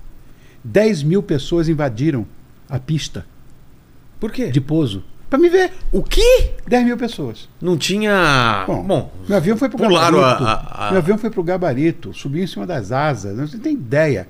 Tive desviando que do cortar o povo. motor no meio do caminho. O que, que é cortar o motor? Tipo, ele. Desligar. ele- E aí, ele acontece Senão o ia quê? cortar alguém ao meio. Caramba! Foi um pouso meio brusco, então? Não, foi um pouso normal, mas quando eu vi chegando aquela turma de Um monte de deixa ele gente. vindo em cima. Rapaz, Que doideira, podia ter Era passado até em quando cima. perguntar, ah, puxa vida, como era naquela época? Podia ter matado. Porra, era assim, as pessoas não tinham noção. doideira. Bom, ali eu saí, veio a polícia do exército e veio o corpo de bombeiros para poder sair do avião. E eu saí do avião no corpo de bombeiro naquela parte lá de cima, Sei, onde sei. o jogador de futebol quando Sei. vem a Copa. Eu fui dali, eu não sei quantos quilômetros, mas são, é, é muito distante da, da cidade. E eu fui em cima, e no caminho, dos dois lados da estrada, as pessoas com pôster meu, jogando flores e beijo, e eu Poxa. chorando igual um idiota. Foi a maior homenagem que me prestaram na minha vida. Nunca mais me esqueci disso. E como que, como que é? Pra você é muito vívido isso ainda? Você, Ah, você sim, lembra exatamente? Lembro, é. lembro, lembro disso. Foi, foi uma coisa tão boa, tão emocionante. se Estragou no final. Que eu estava indo para o hotel e aquela meninada, aquelas garotinhas todas doidas, uma delas invadiu, entrou na parede de vidro do hotel, quebrou vidro Putz. blindex, vidro Sei. de segura- se cortou toda, Ai. uma- sabe, Aí acaba- ambulância, confusão. Mas chegaram a invadir seu quarto? Ah, se esconderam? inúmeras vezes. É? Na minha casa aqui no Morumbi, eu acordei uma vez com uma moça debaixo da minha cama, eu casado com minha mulher lá. É? Imagina isso, Lene. Ela ficou lá Ficou esperando. debaixo da cama. E aí, como você descobriu? Ela fez amizade com o meu cachorro. Ela sabia a hora que o meu insegurança dormia, que insegurança, dorme. insegurança. Eles dormem. É. Pulou o muro. Antigamente era proibido no Morumbi você ter muro alto, né? Ah, é? É. No máximo 1,80m, não podia passar disso. Ela pulou. Pulou o muro, o cachorro adorava ela, que ela fez amizade com ele. Bom, e eu- a porta do meu quarto estava entreaberta, eu estava. Fui um jantar na casa de um amigo com a minha mulher, minha primeira mulher. E ficava uma porta entreaberta da varanda, pra, que meu quarto dava para uma varanda. Ela conseguiu pular, então abriu a porta, Ficou quietinha. ó. ficou debaixo. De manhã o cachorro enlouquecido querendo entrar no quarto. E aí? A gente abriu, ele entrou debaixo da cama, mas é um cachorrão. E aí a minha mulher falou: Rony, tem uma mãozinha aqui. Era uma menina, imagina. E aí? 16 anos de idade, os Ai. pais enlouquecidos atrás. Que doideira. Ah, Essa coisa que as pessoas falam, ah, mas eu.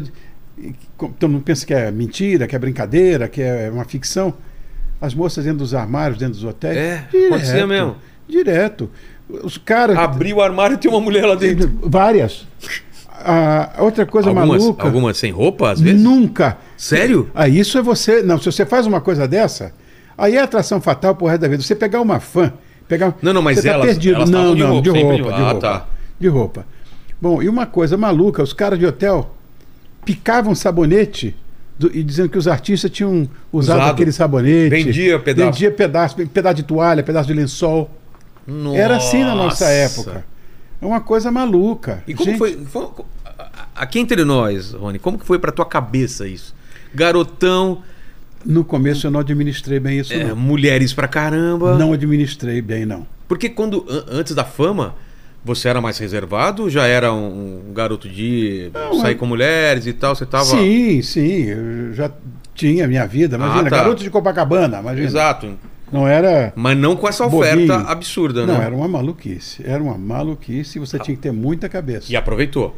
Aproveitei, aproveitei. Mas, seguindo conselhos de papai, O que, que ele falava? filho, tome cuidado, É. se preserve. E me disse, olha, e deu a lista. Fã, jamais. É mesmo? Jamais, porque você pode criar um problema sério para você. Porque o nome já diz, fã é de fanático. De fanatismo, né? É. Então você pode se. a- Calma. É, nunca invada a intimidade de amigos seus, porque muitas mulheres de amigos seus vão cair em cima de você. Preserve isso também. E aconteceu? Putz. Meu Deus do céu. Comigo também. Pegaram, eu tinha uma namorada que praticamente todos meus amigos pegaram. Sem você saber. Sem eu saber, naturalmente. Putz. Então, E da mesma forma. ainda bem Tá... que isso aqui não é muito alto, que não. Que isso, Rony? Que isso, Você não tem ideia. Você não É tem- mesmo? É. Tomou um chifre. Muitos, muitos. Nossa. Muitos. E, e, sabe, era uma vida hum, Meio- normal, normal, mas até também a página né, 3, nem a 2. Mas isso te incomodava na época dessa vida ou não? Você também entrou nela não, e não, foi porque vivendo? Eu escolhi isso. É. Eu escolhi isso, então eu não, não tenho por que reclamar. É, é a minha vida. Eu adoro televisão, eu adoro comunicação, gosto disso. Parei com show. É? Ah, parei. Muito cansativo. Viagem, né? Posso te contar uma viagem? Não sei quanto Sim. tempo a gente tem. Relaxa, Rony. Tamo aqui. Bom, uma viagem. Tá. Numa semana. Uma semana, pra você ter ideia. Minha carreira foi pro exterior, comecei a fazer muito sucesso lá fora. Ah, Europa, eh, Estados Unidos e América Latina. Tá. Ah, você cantava em inglês? Eventualmente sim, mas sempre espanhol porque era pra colônia latina, nos Estados Unidos e tal. Lá fora não, lá fora cantava eh, em francês, em inglês, enfim. Você cantava em francês italiano. também? Cantei, mas...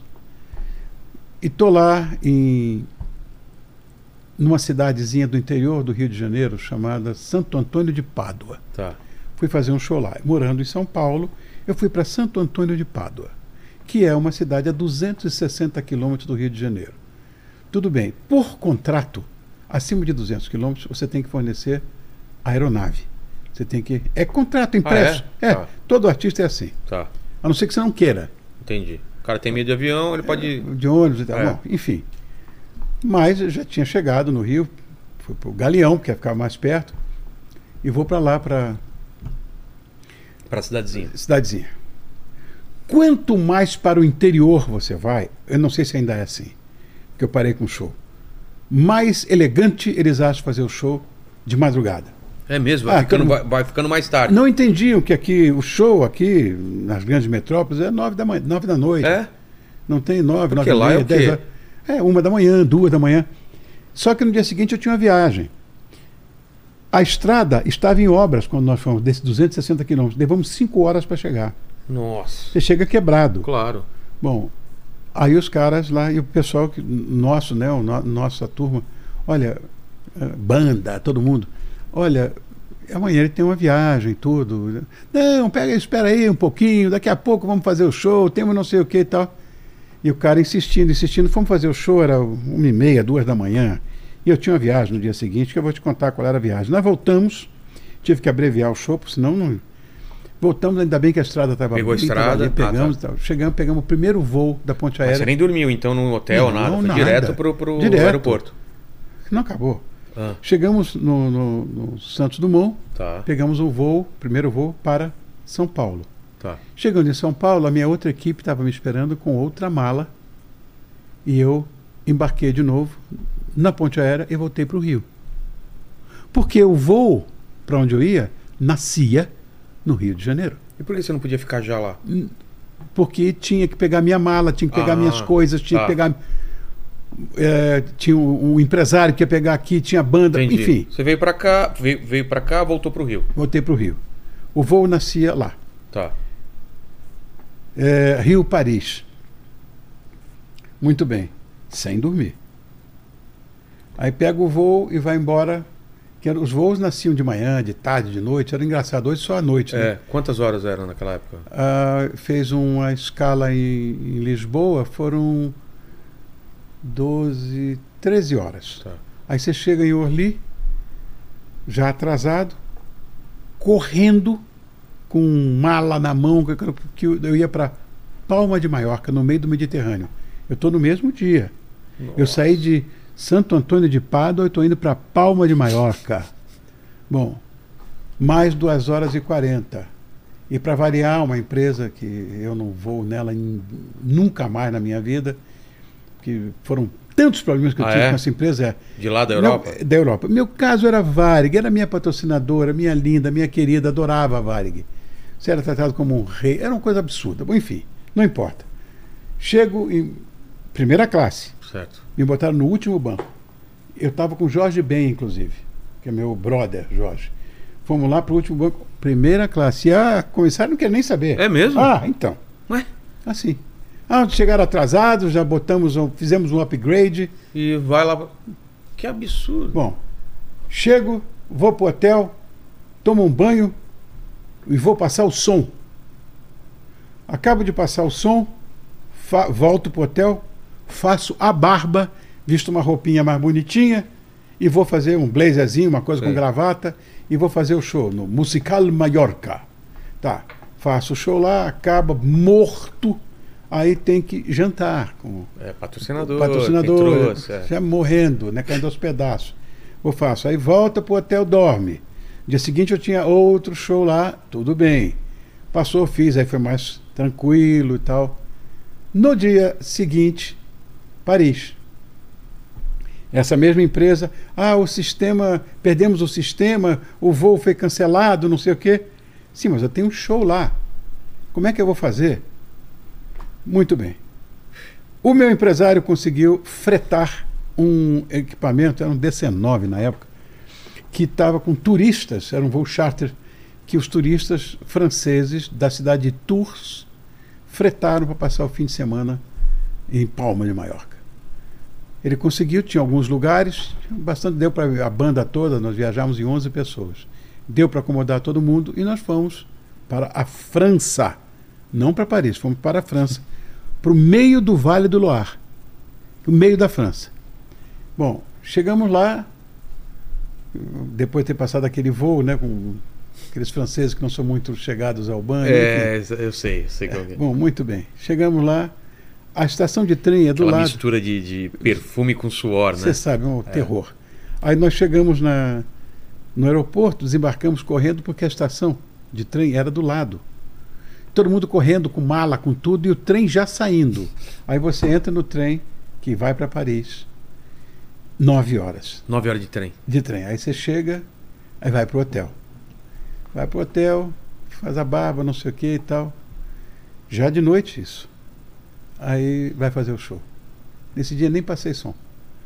Fazer o show que já tinha, tá com minha banda e tal. Eu ia fazer o esquenta do Jorge Ben. Jorge é o maior sucesso na França. É mesmo? Jorge é um ídolo, assim como o Toquinho é na Itália. Ninguém fica sabendo disso aqui, eu não entendo isso. É, é, assim? o- É, todos esses mega cantores aqui do Brasil que vão pra lá, que fazem os grandes shows, estourou, nada, ninguém vai, ninguém sabe, né? Produção pífia, tudo. Mas Agora, o Jorge Benjó. Jorge, Ah, Toquinho, para. ninguém comenta, eu não entendo isso. Pode ir Bom, lá que tem, tem o público. quê? Imagina, Trio Esperança, você lembra do Trio Esperança? Lembro. É, as pessoas falam, ah, ele é do Trio Esperança, est-ce que vous êtes ami do Trio Esperança? Eu disse, ah, bien sûr. Trio Esperança, Trio Agora Esperança. É, conhece. Aqui ninguém sabe nem o que é mais. É. Bom, enfim. Chego, em, em- faço o show, volto pro hotel. Digo, ah, tô morto, vou dormir. Disse, ah, amanhã eu vou respirar um pouco de cultura aqui. Ô, Rony, eh, tem um problema. Amanhã nós temos outro show. Eu disse, pô, no Olimpiar mesmo? Quero no Olimpiar com o Jorge? Ele disse, não, Rony, não é bem aqui. Eu disse, onde é que é? Uberaba. De Paris para Uberaba. Gente, Quem que fez esse roteiro? Santo Antônio de Pádua, Palma de Maiorca, sem dormir, Paris. Paris Uberaba. Fora o que eu passei no meio do caminho. Exato. Comprei um mapa Mundi pro meu empresário, dei de presente e falei: olha, quando pedirem no dia 10, Vê onde eu estou no dia 9, É. porque não vai dar. Aí comecei a ficar desacorçoado com essa história de viajar, viajar, viajar. Qualquer viagem, 14, 17 horas. Porque Aí começou- fazer o show é muito bom, o problema é chegar até lá, né? Ah. Bom, e, e as pessoas é assim, né? é muito engraçado isso. Você vai fazer o show, todo contratante acha que aquele é o primeiro e único show que você vai fazer na sua vida. É. Ele comprou você. Você é um produto. Exato. Ele te comprou. Ah, meu amigo. Tudo isso começou a me. Porque quando você está no palco é lindo. É. Mas antes de você chegar no palco, é um filme assustador. Aí foi desgastando isso e Foi. aí parou. Aí televisão, que eu, eu sempre apresentei programa de televisão, mas o Brasil, como é um país rotulador, eu era o cantor que apresenta. Entendi. né? Não é, mas na América Latina é assim, é o ator que canta, é, É. o cantor que é ator, é assim. Bom, e aí falei a Kika mesmo disse, Rony, televisão, você vai dormir em casa, que é o sonho da minha vida, dormir em casa. É. Só Aí que é comecei, isso. Comecei com televisão, me envolvi com isso e não parei mais. Quanto tempo na televisão já? Bom, eu comecei, meu primeiro programa, como eu te falei, foi em 15 de outubro de 1966. Tá. O primeiro. Nossa. Na Record eu tive cinco programas de televisão. Depois eu fui para Excelsior, Ah, você chegou fui então pra aí pra... Excelsior. Depois fui para Tupi. Depois eu fui para Record de volta. De- depois, nossa, é muita. Se eu começar a pensar, fui para todas. Fui para Globo, Globo também? fui para Globo, fui para Globo. O que, que você fez lá? Na Globo eu fui contratado pelo Antônio pelo pelo Vanucci. Antônio Carlos Vanucci, que era o diretor, da- um dos diretores da Globo, meu querido amigo, fez um projeto lindo para apresentar um programa. Aí eu fiquei na, na Globo, ia para o Rio, voltava, ia para o Rio, voltava, morando em São Paulo. E acabei tendo que ir para lá, para o Rio, de uma vez, né? Porque não, não dava. Foi a pior decisão que eu tomei É na minha mesmo? vida. É, porque eu não, re- não reconhecia mais a minha cidade amada, uma coisa Tinha terrível. uma- é. Eu estava contratado na Som Livre e na Globo. Bom, Vanucci foi, brigou lá na Globo, saiu e veio ser diretor aqui na Band. Meu projeto ficou lá. Vamos fazer, vamos fazer, vamos fazer. Dois anos na, na Globo. Chegou na hora de renovar o contrato, eu fui lá, vamos renovar. Eu digo, gente, não quero. Como? Você não quer? Ele disse, não. É a Globo. Eu ouvi isso. Você está na Globo. Eu disse, tudo bem. Você não Como está assim? É. recebendo em dia? Ni- nu- nu- Eu digo, admi- mas eu não quero um emprego. Eu quero um trabalho. Eu não estou trabalhando. Eu estou aqui, fiz umas coisas lindas. O lá. pessoal não entendia. Você tá Aquele clipe recebendo. Cachoeira. É? que eu- a- o clipe da música Cachoeira. É. Foi feito lá? Foi, fe- eu estava na Globo nessa época. Putz. Primeiro lugar em todos os concursos de videoclipe do mundo. É mesmo? É, é, na época era CBS Songs, né? Lindo. Foi- olha, todos os prêmios o diretor ganhou. e Foi uma loucura. Foi o que eu fiz de Meu importante amor, lá. É, cachoeira. Mas é lindo. Onde foi filmado? Hein? Como, como foi filmado aquilo lá? Ah, você tem que ver. É? Se você conseguir. Não, eu lembro, eu lembro da época. Se você conseguir, só na- no Fantástico ele passou cinco vezes. Deve ter na internet, a gente acha isso, não acha? Não acho que não, porque a Globo não tinha liberado, mas talvez Ah, ache, eu não ah, sei. Depois o pessoal dá uma procurada, coloca aí. Porque, é, e aí, foi o que eu fiz lá. Sei. Bom, você não tem ideia. Não tá, eu digo, mas eu quero um trabalho. Não, mas espera, vai sair. Eu digo, dois anos, não saiu, eu tô no ramo, não sei que não vai. Enfim, você sabe o que eles disseram para mim? Ah, Rony, você tem certeza? Ó, tem um amigo nosso, que é um grande psicólogo, nós vamos passar para você o- as direções dele. Os caras me indicaram um psicólogo, porque eu achando não que você queria- tava maluco. que eu não ia renovar com a Globo. Eu disse, olha, eu sou carioca. Para o carioca, o universo é o Rio de Janeiro. O mundo é a Globo. É. Então eu já entendo isso. Estou voltando para São Paulo, por favor, me entenda e tal. E voltei, porque. Os caras não acreditando. Não. Mas foi uma. Eu fiquei dois anos contratado na Globo só.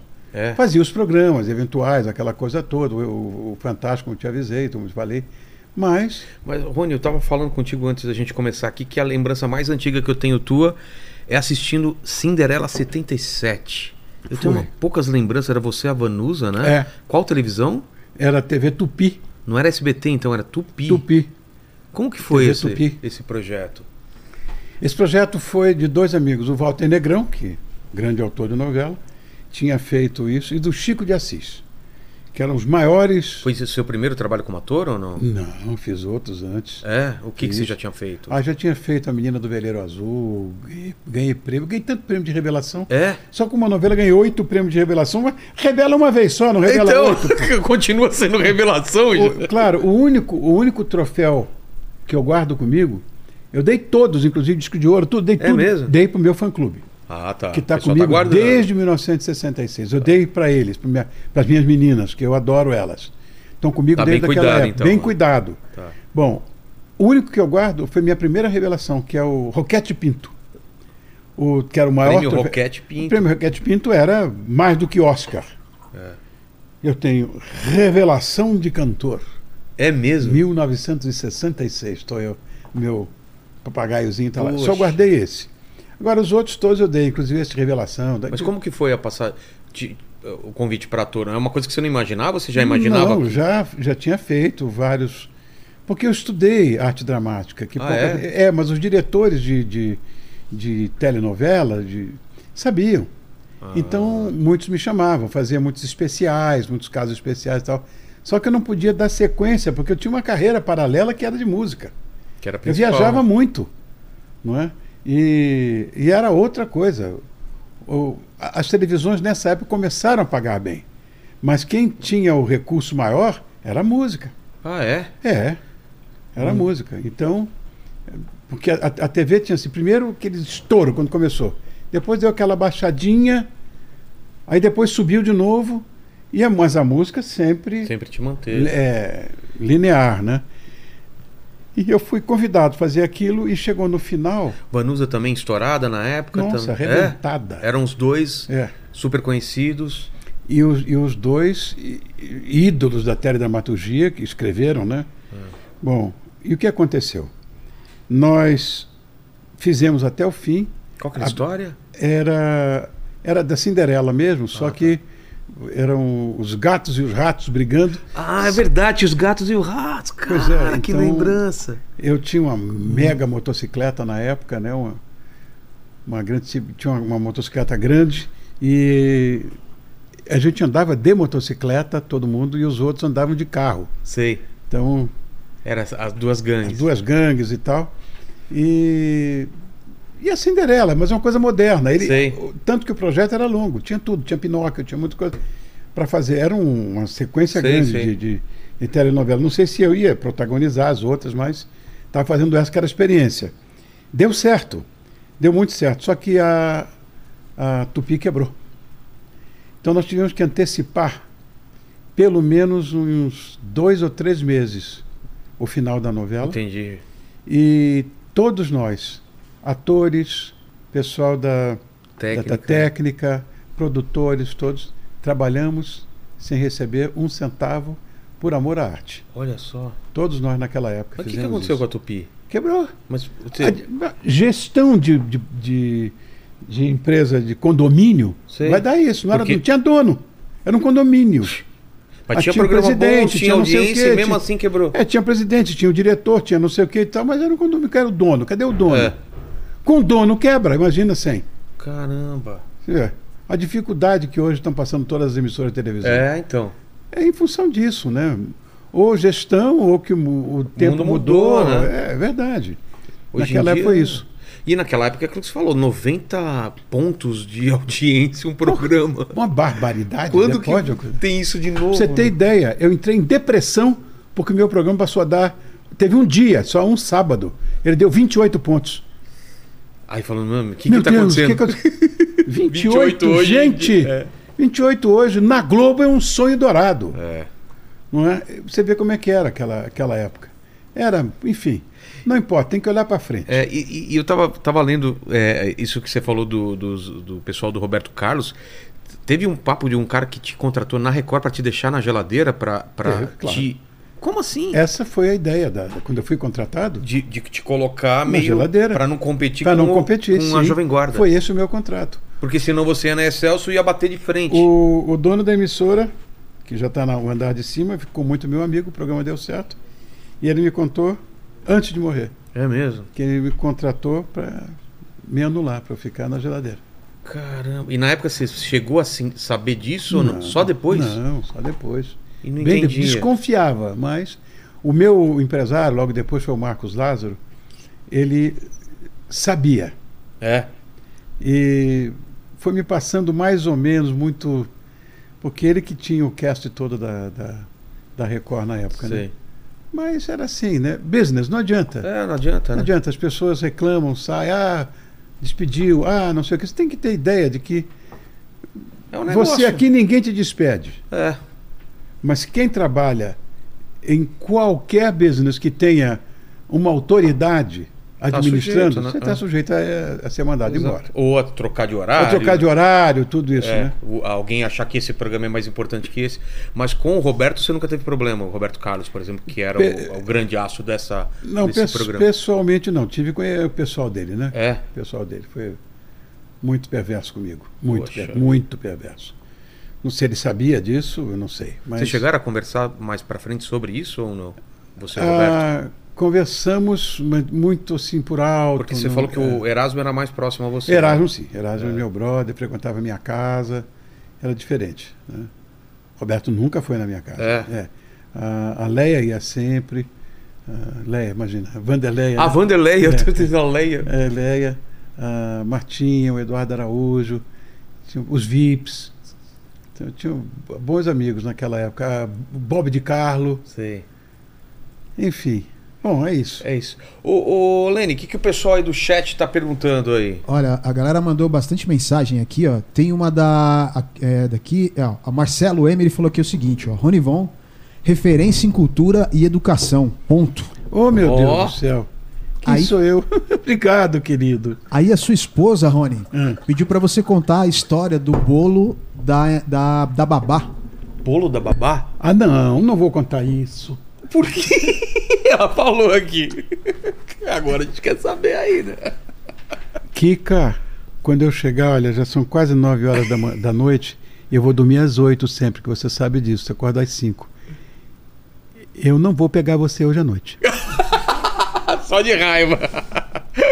Foi o seguinte: eu estava na escola, aeronáutica, e naquela época, a- as funcionárias domésticas eram como parentes nossas, elas ficavam. Não é como hoje que tem, como é que é, esse. Tem agora um monte de papel que você tem que assinar. Ah, sim, que- sim. Enfim, Registro. né? É, não, não um registro. O quê? Tem um negócio chamado, não é ECAD, é uma coisa. Ene- não sei, é um negócio Tá. desse. Enfim, tem uma sigla dessa aí que você tem que. que Recolher. assi- é, vai recolher, Tá. tal, 30% do valor do salário. É Uma coisa complicada. Hoje trabalha até certa hora, depois não trabalha mais, aí bota o patrão É, antigamente no era pau. normal, tudo É, bem. bota o patrão no pau, essas coisas. Naquela época não tinha isso. E a minha babá ficou lá em casa. Bom, era a minha amada, imagina. Só que ela tinha dotes, ela tinha talento para cozinha. Sei. Mamãe botou ela para fazer um curso bacana de gastronomia, era de culinária na época, Ah, né? tá. E ela virou uma cozinheira de primeira grandeza. E d- doces maravilhosos e comidas maravilhosas. Só que eu era o Roninho ainda, né? O filhinho dela. Ela tá com 90 e tá com 94, se não me engano ela, né? Tá. É, eu eu tenho contato, um amor ela. Mora no Rio também. Muito bem. Eu gostava muito de um bolo de chocolate que ela fazia. Hoje, se você tem ideia, eu não gosto de bolo de chocolate. É mesmo? É por causa desse evento. Ela, eu, eu estudava longe, lá no Rio de Janeiro, lá no, eh, num subúrbio do Rio, que a escola era lá, né? E um dia ela resolve pegar, sei lá, três, quatro conduções, foi me levar um bolo de chocolate, que eu gostava, na escola. Chega lá, no portão da guarda, eu queria falar com o cadete. Nogueira, sou eu. Ah, pois não, a senhora vai ali na, na sala do, do cadete de dia, que ele localiza a senhora. Ela foi, e eu estava em instrução nesse dia, e ela ficou conversando lá com o cadete de dia, que estava dois anos na minha Sei. frente. Eu era. Naquela escola eu estava começando, né?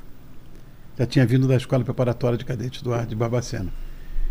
Aí ela disse, ficou lá conversando com a Dedidi e ele perguntou, "É, mas a senhora o que é dele? Sua babá.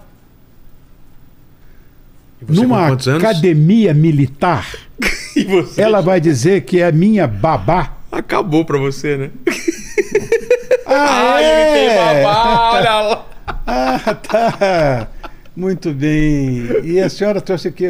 Um bolinho. A senhora quer fa- falar com ele porque algum recado? É que eu trouxe um bolo de chocolate que ele adora. Ai. As distâncias eram muito grandes naquela época, numa escola daquela, imagina. de- só de, você tinha para certos lugares, você tinha que ir de jipe. Nossa. Porque pegar uma pista de, sei lá, dois mil metros, enfim. Aí toda a nossa comunicação era por alto-falante. Atenção ao corpo de cadetes. Corpo de cadetes, atenção. Atenção, cadete Nogueira. Repetimos, cadete Nogueira. Sua babá está na sala do cadete de dia. Repetimos. Sua babá, Cadete Nogueira. sua babá está na sala. Em tempo. Ela trouxe um bolo de chocolate. Que você preciso- adora. Não preciso contar o Pronto. que aconteceu. Esquece. Você virou. Seis meses de terror eu passei. De Que absoluto bolinho de terror. chocolate, Eu queria- cadete. Cadete babá. Cadete babá. Foi um terror. Você imagina? com- Poxa. Tadinha, na pureza Melhores dela. intenções, Na claro. pureza dela, né? Três conduções para chegar de ônibus, para chegar lá. Que nem minha mãe quando foi levar o guarda-chuva na escola, na sala de aula. Meu Deus. Nunca mais. Tem a mesma, acho É. que tem o mesmo peso isso. É, nossa, era uma época. Agora, numa academia militar, você Pior, imagina o que pior. eu passei. Foi triste, foi duro. Eu não sabia que a Kika estava assistindo. Me faz passar por uma vergonha dessa. É. E agora, bolo de chocolate nunca- pegou, pegou bronca de bolo de chocolate. Não gosto mais. Como não. que é? era o bolo de chocolate? Aqueles. Tipo, falar essa negra que ela fazia? Ela tinha, tinha um recheio dentro Ah. de chocolate também. Ele era fofinho de fora. Sei, sei. E era em camadas. Dentro tinha um chocolate e tal. Você já viu o, o Porchat contando da, da história dele lá no teu programa? Já, que é meu brother, ele vai agora. Ele vai Muito depois da bom. manhã no meu programa. É, cara, o Porchat... É isso, É né, isso, Rony? Rony. É isso, Rony. Ele termina de contar a piada, ninguém ri no estúdio. Ele olha pro Rony, não sabe o que fazer com o microfone e fala: É isso, Rony. Ele fala disso toda hora, meu Deus do céu. Ele é porque no, no, no grupo de comediante a gente fica vendo esse vídeo direto. Ai, meu Deus do céu. Ele vai agora, depois da manhã, ele Que vai fazer o legal. tá programa, né? Que legal. Sou amigo da família, sou, é. sou amigo da família, o- porque o Fabinho, pra mim era o Fabinho, né? O amigo do pai. É, o pai morava, ou mora aqui na, perto. na ainda. cidade de Jardim, mora É. aqui, né? E eu era amigo da família e tudo, então pra mim é o Fabinho. Ai, Deus do E você céu. recebeu muita gente no seu programa, né? Eu, eu fui lá várias vezes, sempre recebeu muito bem, tinha comida e tal. As coisas que eu gostava é que os ídolos da época foram, né? Deep Purple, Pink Floyd. Sério? É, yes. Todo mundo passou por lá? Foi, todo mundo passou por lá. E, e coisas assim importantes. Tipo, acabei ficando muito amigo do Billy Paul, sabe? The Platters. Sei. É, John Secada foi muito. John Secada. Foi inclusive nesse meu programa agora, novo. É mesmo? Foi. Lá na, esse na Rede TV. Ele foi também. E de manhã eu disse, Johnny, você acordou agora para vir fazer o programa? Você acordou cedo, eu acordo às 5. Eu disse, não, eu acordei às 7. Deu para chegar. Meu Deus do céu. E a gente tá falando dessa mudança, né? Que você trabalhava à noite e agora acordando de manhãzinha. É, é, é duro, mas quando você chega lá na televisão, ah, ah, Ah, já- muda tudo, né? É. Não me conformo com a Kika pedir para eu fazer isso. Manda aí, Lene, tem mais alguma coisa da Kika aí? Ó, tem, tem um- o, o Walter, ele pediu pra você contar sobre uma, uma reconciliação que você teve com a Hebe Camargo. ah, sim. Olha, esse uma ambi- confusão, né, é, que esse teve. ambiente nosso é um ambiente de fofoca. A televisão, né? É. Muito. Eu, eu tava, Diz que me é, diz. eu tava morando no Rio, aquela época que eu tava na Globo, que Sei. eu falei e tal. Me liberaram para fazer a Hebe na. na- na. Oh, meu Deus do céu, na Bandeirantes. Na Quando ela Bandeirantes. tava na Band. É. E a minha melhor amiga foi me esperar no aeroporto. A Kika. Ah. Foi lá me esperar no aeroporto, me levar até lá e tal. Bom, chego na televisão, uma penumbra, uma coisa, e uma locução falando: não haverá o programa da Hebe. Ela assinou com o SBT Ah, e não tinha avisado a eles e tal. O SBT parece que pagou a multa. Eu não sei direito Tá. dessa história. caramba. Mas então, não tem. Eu voltei. Voltei. A Kika e eu fomos comer uma pizza. Mas você tinha amizade com a Hebe? Ela era minha mãe. É? Minha mãe. Não dava um passo sem falar com ela. Me casava, me descasava, tudo, enfim. E aí eu fui comer essa pizza com a Kika e tal, combinei. Como é que é? Foi? Bom, foram dizer pra Hebe que eu fui lá e demorei. Digo, não é possível uma coisa dessa, tá essa coisa Ninguém fúnebre avisou, é. essa coisa fúnebre aqui, t- tudo apagado. Foram dizer para a Hebe que fui eu que induzi ela para ir para o SBT, porque eu queria pegar o lugar dela na, Na Band? na Band. Como assim? Deve História ter sido um absurda. amigo muito forte pessoal. Pra ela acreditar, pra né? acreditar. Não falou mais comigo.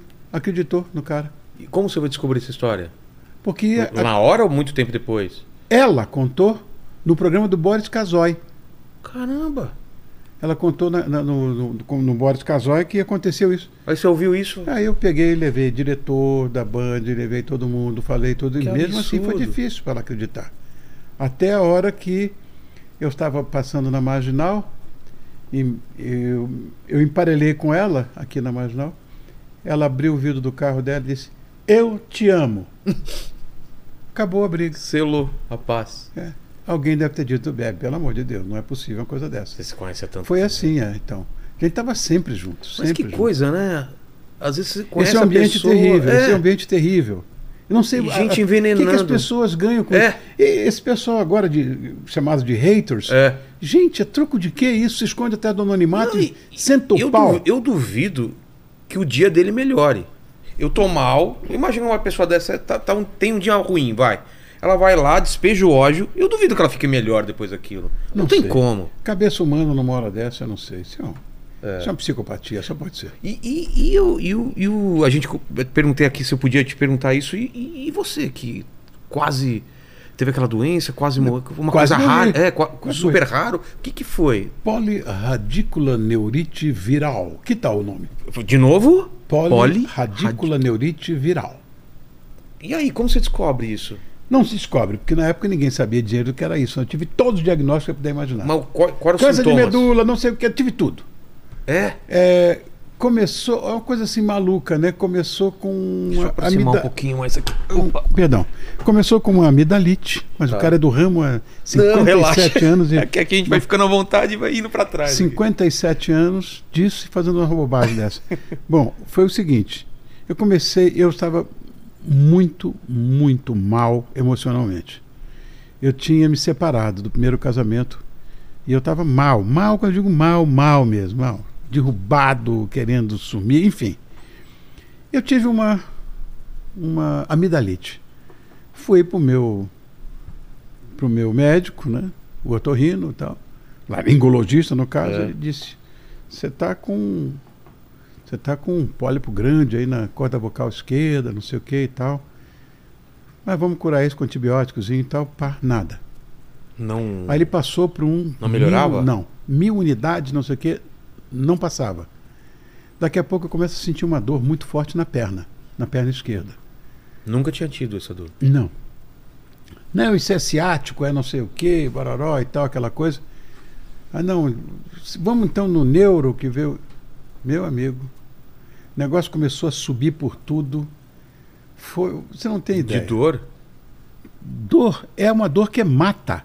É uma dor. Ela, você morre pela dor. Ah, é? você não, não tem resistência psicológica para segurar a dor, De tanta dor. tanta dor. Ai. Parada cardiorrespiratória, é um Sei, sei, horror, sei. um horror. E ah, tomava, cheguei a tomar três ampolas de morfina num dia Pra aguentar. para aguentar o rojão. E claro, É. E como- ninguém descobrindo o que era. aí foi o último diagnóstico que eu tive, oito neurologistas. O- todos já morreram. É E mesmo? eu tô aqui vivo. Você- Não tem cura, vai morrer hoje, amanhã e tal. Ah, te deram, te deram esse Deram, diagnóstico? É, deram. E eu só tomava, na época não tinha ainda imunoglobulina, não tinha essas medicações que existem hoje. Todo mundo acha que eu tive Guillain-Barré, eu não tive. É, Guillain-Barré Que que é a- isso? a, capa da, do nervo. Sei, sei. Eu, eu tive a raiz nervosa, a parte de dentro. É como se fosse um fio Tem a parte de fora, que é de Sim, plástico, É, e, tem a parte de dentro, que... é o fio. O Sei. meu negócio era o fio mesmo. O cobre, vai que Sei, seja. sei. E, e começou a inflamar tudo, você vai ficando paralítico e vando de dor, sem poder se mexer e com dor.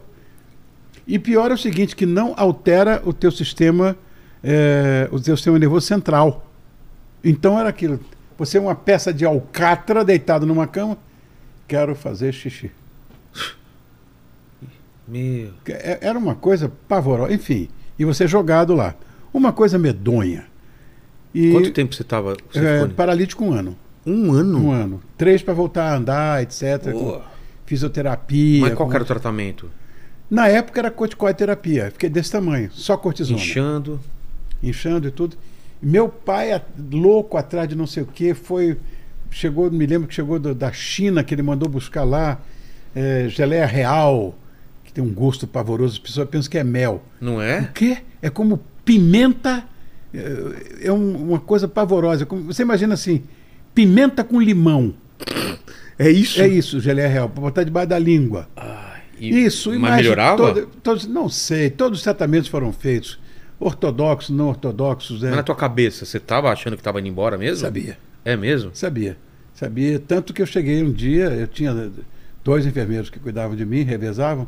Um dia eu pedi para outro, para um deles que era muito religioso, eu disse, olha, eu queria que você fizesse um ato de caridade, que Deus vai te recompensar. Me dá uma embolia. Ah, não. Você pediu isso? Pedi para injetar Meu Deus. para injetar uma, uma bolha na, na veia para eu morrer, porque eu não aguentava mais. Você perde. eh, você perde a noção de tudo, né? A sua resistência Só quer que acabe psicológica aquilo, né? acaba.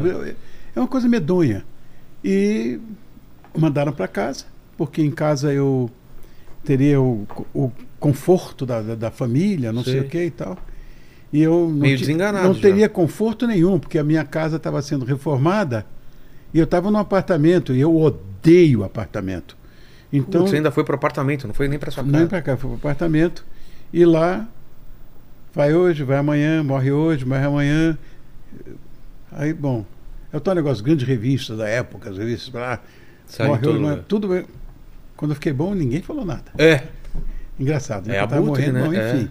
E aquela coisa, Rony luta pela vida, capa da manchete, né? Eu lá, baba por fazer, todo acabado. Bom, isso tem, eu tenho até guardado até hoje para morrer de rir.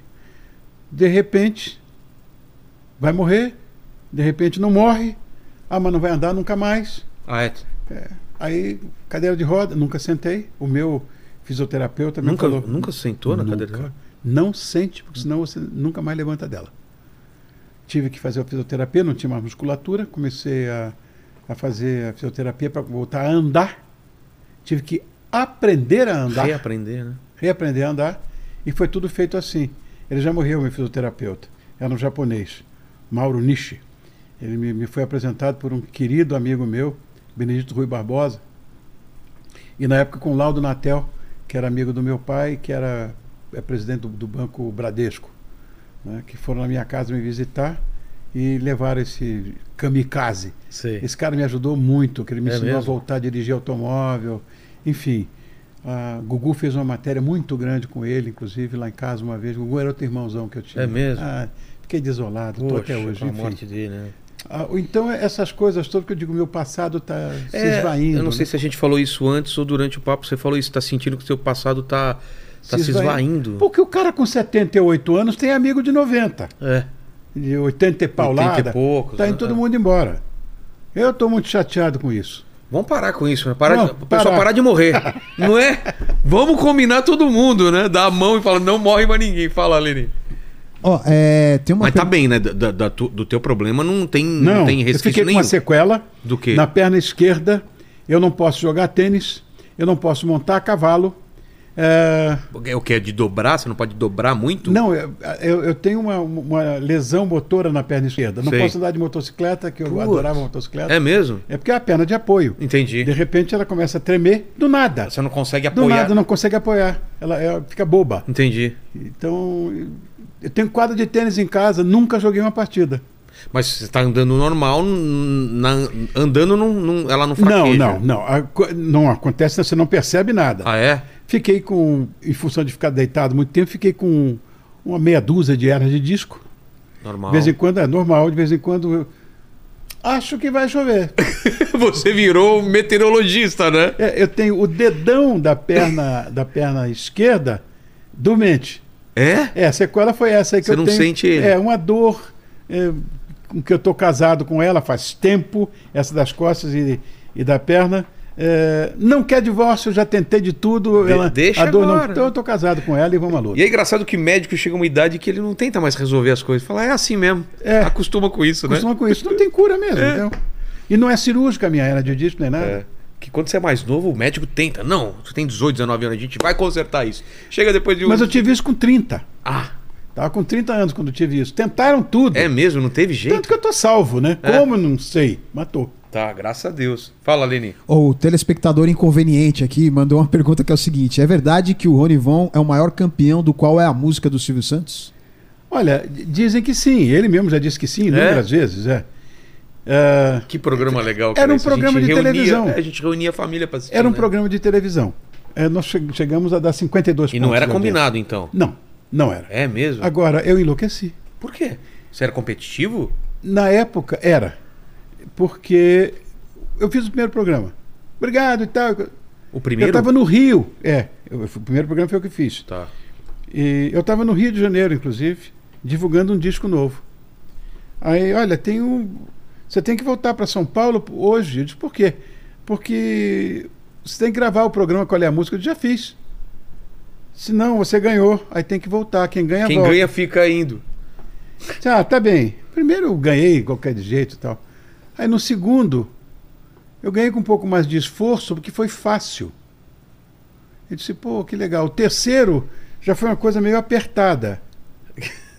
Aí eu digo, olha, caía muita música da parada de sucesso Sei. e músicas de edições musicais que são muito clássicas. O que, que eu fiz? Comprei. Antigamente tinha parada musical, você comprava. Uma Era coleção, vendido. assim? Não, era um impresso. Ah, um impresso? O impresso. eh, tinha em todos os lugares de, de- da- de- de colocação de música. Ah, Primeiro lugar, foi- como tem o. com a eh, Billboard, sei com a lá. Billboard. É. é, Era, Era uma isso daí da Billboard. época. Era, era uma Billboard. Ah, é? Era a cópia da Billboard, só que tinha outro nome. Entendi. Tinha. Tinham dois, tinha um, lá- um no Rio de Janeiro e tinha um em São Paulo. Eu comprei as duas. Ficava acompanhando. Toda semana. Você pagava, todo mês mandavam, toda semana mandava. Era Entendi. semanal. Entendi. Mandavam para você. Sabia tudo, decorava aquilo tudo, só que eu só sabia o começo e o refrão. Meio da música, se caísse, Um abraço. um abraço. E peguei todos os livros de edição musical. Você é E Caxias, comecei a então? estu- como Era, falou. era, eu sou determinado. É mesmo? Aí comecei com aquilo, bom, chegou numa hora que eu fiquei completamente louco. Obcecado. obcecado por isso. Bom, e com a carreira fora do Brasil. Aí meu empresário, o Marcos, chegou e disse na hora disse assim: Perde logo aí. Rony, tenemos que perder. Ele disse: Marcos, é que. Rony, Não tá valendo a pena. não, por Tá favor, perdendo dinheiro. por favor. E a gente não Tenemos que perder. Tenemos que perder. Era o Marcos Lazo, argentino, né? Que era meu amigo também. Tenemos que perder. E foi nessa época que eu ta- que eu estava na Espanha toda hora. Aí eu disse, puxa vida. Aí entrei com para perder. Entendi. Sem Eu preparar muito. estava com um amigo meu, inclusive, que é o Silvio Brito. Um Pô, você viu? Belo compositor, um cara muito legal, É, gosto muito dele. Pare o mundo que eu quero. Não, qual É, que era a música? Para o mundo que eu quero descer. Pare o mundo que eu quero descer. É bom. Tem que pagar para nascer, tem que pagar para viver, tem que pagar para É, morrer. Pare Quer o dizer, mundo. Quem é o Deus do mundo? É a grana, que é um absurdo isso. Bom, enfim. Ele é brilhante. Bom, e eu comecei, e ele tem. Tinha um nível de informação também, se preparou bem para ir. Do meio para o. Eu comecei aquela competição do meio para o fim. Ele disse: Ah, não posso. Desculpa, Marcos Lázaro, eu vou tentar. Só que não dava mais tempo Já tava. já estava bem atrasado e perdi. Bom, eu vou dizer uma coisa para você: todo mundo de televisão sabe disso e ninguém me respeita. Se você quiser me atropelar com um caminhão betoneira, faça isso que eu vou ficar muito feliz. Não me convide para fazer game show. É? Porque eu fiquei traumatizado com essa história. Eu não quero, eu não gosto, eu não. Pelo amor de. Não Te adianta. Ah. estraga a semana. Não adianta. Ué, e você, o pior é que tem uma hora que você não tem mais desculpa para dar. É. Então é uma coisa medonha. Nunca mais participou, então, depois disso? Já. Inúmeras vezes. Qual é a música? Você, por exemplo, se você é convidado para fazer um programa no, no SBT, o que, que você vai fazer? Game show. É, Aí como você vai fazer para um colega? Não vou? é. Tem que O ir. Silvio convida vocês, não vou? Não, você tem que ir. Sofrer. Uma coisa medonha, gente, é horrível, é horrível, é horrível. E você tem que fazer. Irmão, mas é assim, não adianta. Rony, você não vai no meu evento, como fala aqui em São Evento. Paulo? Você não vai no meu evento? Eu agora ando muito feliz, Por quê? porque eu acordo às 5 da manhã. Ah, você tem A essa hora? Tem uma eu tô- desculpa. é. Essa hora eu tô dormindo há muito Fala, tempo. não, né? já vou ter que dormir Nove horas eu tô cedo, é. dormindo. Então, é, não, não vou porque eu acordo amanhã e tá. Porque eu Aí, não pessoal. gosto de evento. Eu não gosto de festa. Sou da sua turma também. Não gosto eu de gosto festa. de ficar em casa. Porque Eu sou caseiro. eu faço programa em casa. Claro. Você vê, eu sou caseiro, sou bicho de toca. Eu detesto sair. Eu não gosto de sair. Quer me bater? Me bate. Com um taco de beisebol na cabeça, mas não comida para festa. Qualquer festa. Aniversário, batizado, casamento, festa de 15 anos. Eu não gosto. É. Eu sou convidado semanalmente. E não é, e não é assim. É, é para ser padrinho, é para que. Você não tem como deixar de ir. Essas coisas, né? E, enfim, essa história do qual é a música me É, traumatizou. Quero olha mais saber só. disso, mas não quero mais saber disso. Fala, Aline. Ó, O pessoal aqui no chat também tava comentando sobre. é, pedindo pra você falar sobre a sua amizade com Juca Chaves. Era meu irmão. Eu já falei, inclusive, no começo dele. É. Né? Falei no começo Você dele. falou que ele, ele era seis anos mais. É, mais seis velho. anos mais velho que eu. Ah, estavam sempre juntos. Juquinha e eu. Ju- Juquinha era meu mais íntimo amigo den- dentro do. Eu tenho, eu tinha dois amados amigos. Né? Tem um até hoje, que é o Marcos Rummel, o apresentador de telejornalismo, né? que você deve conhecer muito bem Sim. e o Juca. E eu apresentei o Juca para ele, inclusive. Ele é muito amigo meu, o Marquinhos e o Juca. Mas Juca, assim, de passar Natal lá em casa, de eu estar junto com ele o tempo inteiro. Juquinha estava muito doente, há muito tempo. É. E eu, a pedido da família, não podia divulgar. A Yara me pediu, todo mundo me pediu. Ele já estava muito doente. Muito doente. E estava com problemas sérios de. de- Bom, você sabe, eu já te contei em É. off, né?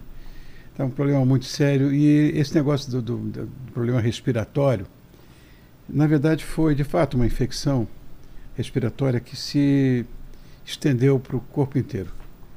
Ele morreu de uma sepse. Foi uma sepsemia mesmo. Então foi- você já, já Uma inf- esperava. uma Pra gente foi infecção. surpresa, mas você já tava. Eu falei com a Iarinha no, na terça-feira antes dele morrer, morreu no sábado. Eu falei na terça ou na quarta com ela. E quando ela falou comigo, Rony, segura. Juquinha tá indo. Meu Deus. do céu, Poxa Eu desabei no telefone com a viúva. Como é que eu vou fazer uma coisa dessa? Eu não É. conti- E ela, ela me consolou, Rony, não chora. Vai ser melhor. Você sabe que ele está sofrendo há tanto tempo.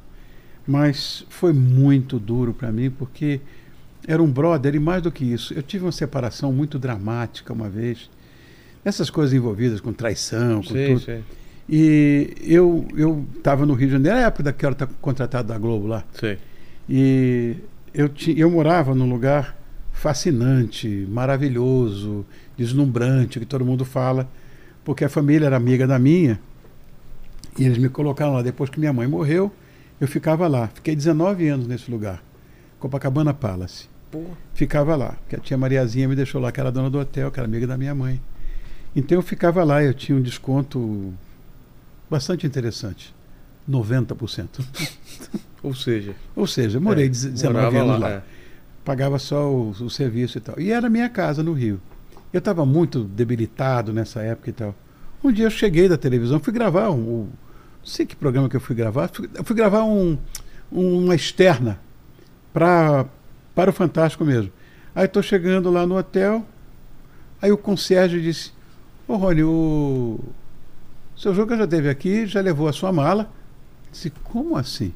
Ele já levou a sua mala e disse que está esperando. Eu Disse, como assim? O senhor não combinou com ele? Que estava indo para a casa dele? Ele disse, ai, canalha. Eu peguei o telefone do, da, do concierge, não tinha celular, nada. Juquinha, o que, que você fez? Vem para cá, eu não quero você sozinho aí não. Poxa. Morei um mês na casa do Juca. Este maluco fez uma vez o seguinte: eu gosto de mexer em coisas. Nesse que- momento difícil. É, né? eu, eu tenho jogo de ferramenta, eu Sei. gosto de mexer nas coisas e tal. Ele estava com um vazamento, ele morava numa cobertura no Leblon, na frente da praia, na Delfim Moreira. E estava com um vazamento lá, disse, não, isso é facinho. Vamos comprar isso, isso e aquilo, e eu conserto. Você não tem ferramenta? Eu digo, a gente arruma. Ele comprou ferramentas, tudo. Eu consertei o vazamento, ficou. O nome dele era Jurandir. E o meu nome de batismo é Ronaldo. Ele mandou fazer cartões brega no último nível de plástico, uma coisa assim, cor de rosa com dourado. uma coisa assim. É, Ronaldo e Jurandir, encanadores. Ah, não. Despachou pelo Leblon. Pequena obra, serviços gerais. Esse É um era- bom nome, Jurandir. Ele- Nome de encanador. É, total. E Ronaldo e Jurandir. E espalhou pelo Leblon, com um telefone fictício Sim. e tal. Se botar Só pela também- graça ele Tá Pela fez. gra- era, esse era o Juca. Cara, que- Esse era o Juca, né? E uma vez ele estava conversando comigo e disse, Rony, a, a Globo vai fazer um, um musical especial comigo, fazer uma metade do programa da, da- do Fantástico. O Jornal Nacional vai falar pelo menos uns 15 minutos de mim. E eu tenho mais uma coisa, que o, aquele programa, oh meu Deus do céu, que tinha. Tem até o Globo Repórter Sei, sei. vai fazer uma matéria gigantesca comigo. Ele disse: opa, Juca, você está falando sério? Tô. Agora só falta eu morrer. Ele falou isso, tá tudo pronto. Meu Deus. Eu morrendo vai ter tudo isso. É. é, Que coisa. ele- é, esse era o espírito dele. Cara. E, Isso é e- tudo. e- e genial, né? Não, era culto, informa. É. A sátira dele era uma sátira inteligente. era uma Política, pessoa de uma né? cultura acima da média. As nossas músicas prediletas, por exemplo, quando nós estávamos morando juntos, foi ele que teve, acho que, o primeiro videogame. Foi o É? jogo- teve primeiro, e aí ficava jogando aquele tênis, aquelas coisinhas. Ah, o telejogo, né? É, enfim. E ele tinha uma tela grande também, que a gente ficava vendo lá. E, e as nossas músicas prediletas. Músicas do século XVIII. É mesmo? É, música barroca, as grandes óperas, os grandes filmes, então os grandes livros. Essa identidade que eu tinha com o Juca, né? Era uma cabeça e era um, um bom amigo. Ele chegou a sofrer com a censura, com. Sofreu. Ele sofreu não é, propriamente uma coisa brava a ponto de, mas ele sentiu que a barra podia pesar e foi para Portugal. Chegou em Portugal, esculhambou o Salazar nos shows e tal. Aprende, né? teve que- Sai daqui vai, vai e volta pra cá. Aí, vo- aí foi para Itália. Ah, foi pra Itália? foi para a Itália. Ah, ficou na Itália. Maestro, ele- é claro, fez sucesso na Itália. É mesmo? Fez muito sucesso na Itália. Aí voltou para o Brasil e, e se apaixonou, engraçado. Ele se ap- Era muito engraçado. O Juca tinha umas coisas muito divertidas. Por exemplo, ele morou numa cobertura ali na Praça da República, aqui em São Paulo. Aqui em São Paulo. É. E ele tinha um mastro no terraço lá em cima. eh, quando a- ele hasteava a bandeira do Brasil, significava que ele estava em casa. Tá.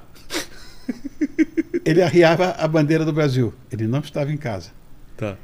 Ele botava a bandeira meio pau. O que quer dizer? Ele estava com alguém lá. Você passava na rua e falava, ah, tá comendo alguém. Impressionante. Bom, Que legal. o quarto dele, o quarto dele, que sempre teve muito bom gosto, as casas É. muito elegantes e tal. Mas o quarto dele, nesse apartamento, isso é bem antes dele casar com a Yara, né? Ah, fechava a porta, tinha uma cama gigantesca e tal no quarto dele, aí fechava a porta. Quando fechava a porta, é proibido dizer. Aí, dois pontos. Aí, tudo que as mulheres falam, essa é a minha segunda vez. É. A primeira eu est- era no carnaval e eu estava embriagada. A segunda, não, enfim, não, por favor, não pense mal de mim, porque É. tudo que as moças falam, uma por uma, isso feito em nessa placa de ágata que tem nas ruas, rua Sei, não sei. sei, o quê. Ah, tipo- Mandou fazer aquilo tudo, um monte, um monte. Eu nunca fiz isso antes. É, nunca né? fiz É. isso antes, tudo. Ele tinha um monte disso aí. Que legal. Era assim. E as modinhas dele, né? Upa, u- eu lembro do upa, upa, upa, cavalinho, sei, leve, Leva pra pra Brasília, Brasília, o presidente Figueiredo. Bom, e o presidente Bossa Nova que ele fez pro, pro Juscelino? Ele gostava do Juscelino. É, É, ele fez. o presidente Bossa Nova, pro, pro Juscelino, que ele gostava. O Juscelino era uma pessoa muito legal, era amiga da minha família também. É mesmo? É, eu gostava dele. E Nós, a última vez que eu tive com ele, antes dele morrer e tal, eu estava com. Eu estava trabalhando com a família naquela época, né, que eu te falei já. É. E nós fomos eh, almoçar. Lá no Rio, né? Lá no Rio. Fomos almoçar num restaurante chamado Albamar. Era um restaurante que só tinha peixe. Muito tradicional do Rio de Janeiro. A construção é de 1901. E nós ta- estávamos lá e tal, batendo papo, ele com o meu dindão. Foi e muito inteligente também, muito informado. Eu gostava do Jussa. Imagina a Jussa. É, justo. Eu Ó, chamava ele de presidente, presidente, Vamos, presidente. Helene. Cuidado, eu tô preocupado com o horário dele, que ele acorda cedo. Vamos Não, lá. Ó, tem É. só mais uma aqui que é da Violeta, que ela mandou um comentário falando o seguinte, ó. Rony, é- é, o Rony é de uma educação ímpar. Ele tem uma classe e uma É. Mas deixa eu oratória perguntar uma invejável. coisa. O Von, eu sei que você pegou da, da parte da, da tua mãe. É como Isso, foi? Como que é. Não, o seguinte. a- Desculpa, tá? Depois você completa, tá, Helene? meu, meu avô ficou viúvo, o pai do meu pai, Tá. ficou viúvo porque a minha avó, a mãe do meu pai, morreu com 23 anos. Ele casou de novo. Ele casou com a mãe. Como eu tive minha madrasta, que foi minha segunda mãe, foi minha boa drasta, que eu amava como se fosse minha mãe mesmo, a segunda mulher do meu pai, eu adorava ela e ela a mim. Tanto que ela me adotou. Me adotou em cartório, filho legítimo, filho herdeiro universal. Sei. Bom, enfim. Meu pai teve também uma segunda mãe, que foi ela que criou meu pai, porque meu pai era bebê quando a mãe morreu. E era a vovó Irene. Irene von Schugen, Lindenberg von Schugen. E eu sempre pedi para meu pai que ele usasse o nome dela, que ele podia fazer isso. Mas ele não, a- ele usava o nome da mãe verdadeira, que era Sintra. E eu, que era minha, minha avó, eh, de verdade, né? Sei. Mas eu sempre tive muito carinho por essa minha avó, que eu não conheci, porque meu avô ficou viúvo de novo. E ele te contava. É, papai contava que é, ele, ele era o filho predileto e, não- e ela não tinha gerado ele. Então, a avó Irene, para mim, que era Lindenberg von Schugen, eu queria que. Eu usei esse nome e muita gente pensa que. eu Para muita gente eu falo, meu nome é Ronaldo Lindenberg von Schugen de Cinta Nogueira. Eu Tá. falo. Para todo mundo, mas é, é- é- foi da minha da minha avó, minha, minha Entendi. avó querida, né? E a outra também disse que era uma maravilhosa pessoa, morreu com 23 anos. Poxa. É. As famílias naquela época ela morreu com uma febre tifoide. Minha, minha avó. Caramba. Você chega na farmácia, eu vou falar o nome de um. Sem merchandising, Renato. Sei. Ô, me dá um Bactrim aí, que é sulfa. Toma e acabou. E ela Se morreu. tivesse isso na época. E vovô médico. É? Não conseguiu salvar. Nenhuma nem outra. Febre tifoide. É, tifo, uma bobagem. Desculpa, completa aí, Helene. Então, a Violeta mandou aqui o seguinte: Rony, ah, é, o Rony é de uma educação ímpar. Ele tem uma classe e uma oratória invejável. Isso fora a beleza, que é demais. Muito lindo. Ela mandou várias mensagens aqui, É. apaixonada. Como é o nome dela? É, a Violeta. Violeta. Violeta, o mínimo que eu posso dizer para você agora, se antes você gostava de mim, eu me sinto agora na mais completa ah, obrigação, mas uma obrigação feliz de amar você. Hoje sou eu que te amo, Violeta. Poxa. Ah, e aí, ó, o Cristiano To- é, Torreão, ele falou o seguinte: Rony, Rony, gostaria muito de te enviar uma canção. Adoraria ouvi-la na sua voz. Como faço para enviar? Sou seu fã. Você pode, você pode entrar na, na, na internet no eh, arroba comercial Ronifon. Ou mandar também para a assessoria, que é a Talent Mix, que é- chega nas minhas mãos. Mas eu parei de gravar, né? É. Não canto mais. Mas tudo bem, quero ouvir. Teu maior sucesso, qual que foi? Vamos, vamos- eu, eu- a música que me deu tudo foi o meu bem. É. a versão de Girl. A segunda foi a praça que vendeu mais discos do que existiam aparelhos para tocar. Quanto?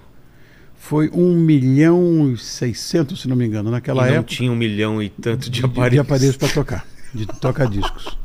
Que é- E a Porque eu sempre terceira. ouvi da praça. Eu, eu É. imaginei ela era o maior sucesso mesmo. É, era- foi, de- a de venda teve uma que foi mais do que ela. Qual? Tranquei a Vida. É mesmo? Tranquei a Vida foi gravada em vários idiomas e, e ela vendeu mais de 2 milhões. No total, então no é. total, é. Tá. E tem uma outra que eu fiz pro Roberto Carlos, que é Pra Ser Só Minha Mulher. Essa vendeu quase 3 milhões. Roberto, né? É. Não teve jeito. Que absurdo. É muito... E hoje em dia não tem mais esse, nem essa Não, medição, né? imagina, imagina. Não tem. Se eu falar, quantos discos você vendeu, Rony? Vendi 10 milhões. Era uma coisa normal. É. Você ganhava disco de ouro. Era... um Platina, sei lá. Hoje né? você É. vende... vendi com a dois, porque não tem mais. Ah, vendi 10. Ô, disco de ouro, então.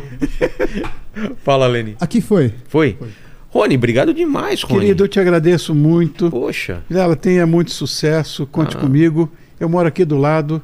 Se você quiser eh, comer um ovo de galinha, Poxa. ou se você quiser tomar um vinho impecável, ou comer alguma coisa feita num fogão de leia, Eu aceito, leva Tá minha aqui- mulher tá aí que aqui ela do gosta lado. de um vinhozinho, a gente vai lá. o que você vai É. ficar doido. É um parque de diversões, minha adega. Poxa, ela vai pirar, ela adora vinho. E, e Rony, é, agradecer de, de novo né, a tua presença aqui, mas eu sempre termino fazendo três é, perguntas para todo mundo Tá e bom. contigo não vai ser diferente. Vamos lá. Eu queria só um favor aí, Tá. porque senão minha mãe me mata. Tá. Mano, ela tá, tá nessa câmera aqui, Como né? é o nome dela? Iraides. Iraides, meu amor. Olha que coisa que você faz. Bom. Não, você meu vi- pai- meu pai é, vo- vai- vai você separar viu do que- meu pai é. agora. Você viu o que você fez de bom. Isso justifica a tua existência, a tua vida. Fala pro, pro seu marido que eu sou inocente. Mas olha, eu vou dizer, eu adoro você, Iraides. Pode ter certeza disso. Poxa, obrigado, obrigado. Rony. eu, querido. Quais são as perguntas? É o seguinte, a gente falou da tua vida, da tua história absurda, né? É, Assim, a- a- eu não sei se você tem essa impressão, mas parece que você viveu várias vidas dentro de uma vida Foi, só, não é? foi. Vários ciclos e tal. E olhando pra trás, Rony, qual que você acha que foi o momento mais difícil? Se pudesse pontuar um momento mais difícil da tua vida ou da tua carreira? Da minha carreira ou da minha vida? Você escolhe. Porque às vezes estão ligadas, né? Mas no teu caso acho que foi diferente. É. Da então. minha vida foi a separação da primeira mulher. Da minha carreira foi um show que eu fiz em Itumbiara. Eu nunca fui tão humilhado na minha vida. Por quê? Fazendo uma... aquela coisa de fazer show tarde da noite, de É. Ah. madrugada, todo mundo bêbado, todo mundo xingando. Itumbiara era o nome da cidade. Ficou foi marcado. a pior coisa que eu era em Goiás, que é um estado que eu amo. Foi o pior o pior pavor que eu passei na minha vida foi esse e a separação que acabou dando numa doença. Entendi. Somatizou, né? E a segunda pergunta é o seguinte: é, iremos morrer um dia? A gente falou muito sobre isso. Sim. Espero que demore muito tempo ainda que a gente Não tenho medo da desfrute morte. do talento. mesmo, não tem mesmo? Não tenho medo da morte. Como que você. Nenhum, não eu tenho. tenho, Rony. O que, que eu faço? eu pra não te- tenho, eu não tenho medo Como da que eu morte. faço? Eu- eu- é Eu não gosto nem inexorável. de pensar nisso. Não, imagina. Sério? Não tô nem aí para isso. Sério mesmo? Tá, meu dia chegou, chegou, acabou, acabou. Putz, eu... Eu acho, olha, eu vou dizer uma coisa para você. Num almoço na minha casa com um irmão querido, que era o Gugu Liberato, não entendia nada de vinho, mas levava os melhores vinhos do mundo para mim. É Ele- mesmo? é, ele tinha uma adega maravilhosa. Mas ele não gostava muito de vinho? Não, É? tomava e tal, mas não, Sei. não ligava muito.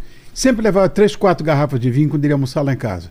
Me levou um Cheval Blanc 1982, esse é vinho que é leiloado hoje em dia. É mesmo? É. Muito bem. Chegou lá, papo daqui, eu fiquei, ai, que coisa maravilhosa, Gu, que beleza. Na hora do almoço, você não vai abrir aquele vinho que eu trouxe, isso que é uma maravilha, você vai ficar ficou louco, esse, esse vinho vai ser leiloado aí por 40 mil dólares lá na, na Sotheby, sei lá o que vai acontecer. Cirrone, abre.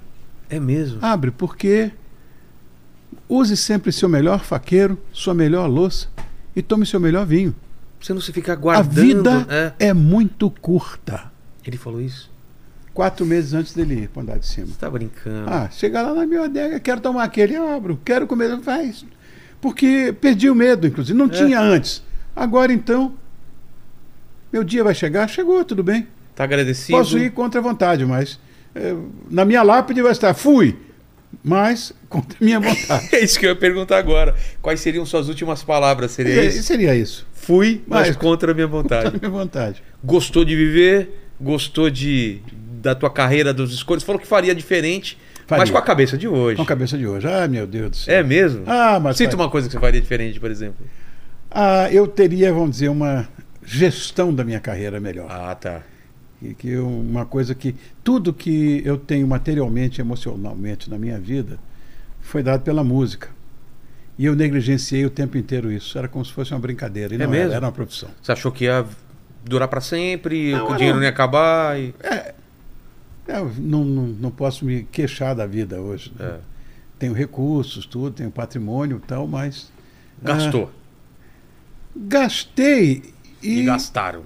gastaram por mim. É, isso. As moças. Mas olha, As moças.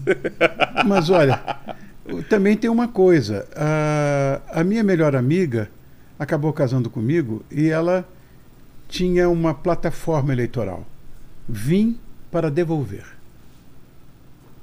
Me devolveu a tranquilidade, me devolveu Poxa. a paz, me devolveu a carreira, a, a vontade de estar na televisão de novo e, e administrar melhor os nossos bens. não é? Ah, minha família deixou recursos para gente, eu deixei, porque trabalhei e não sou estroina, não saio por aí detonando tudo e comprando um monte de barbaridades, como a minha bonitinha também não. Então juntamos a fome com a vontade de comer, estamos felizes com, com a- as nossas posses, não é? morando numa casa linda, com filhos lindos, com família linda, com tudo lindo. E eu devo isso a ela. Putz, que bonito, cara. Que. É legal, né? Eu também tô vivendo essa Porque parceria. É uma é parceria, uma né? parceria. Sabe, eu vou dar um conselho. Eu montei uma quadrilha de dois.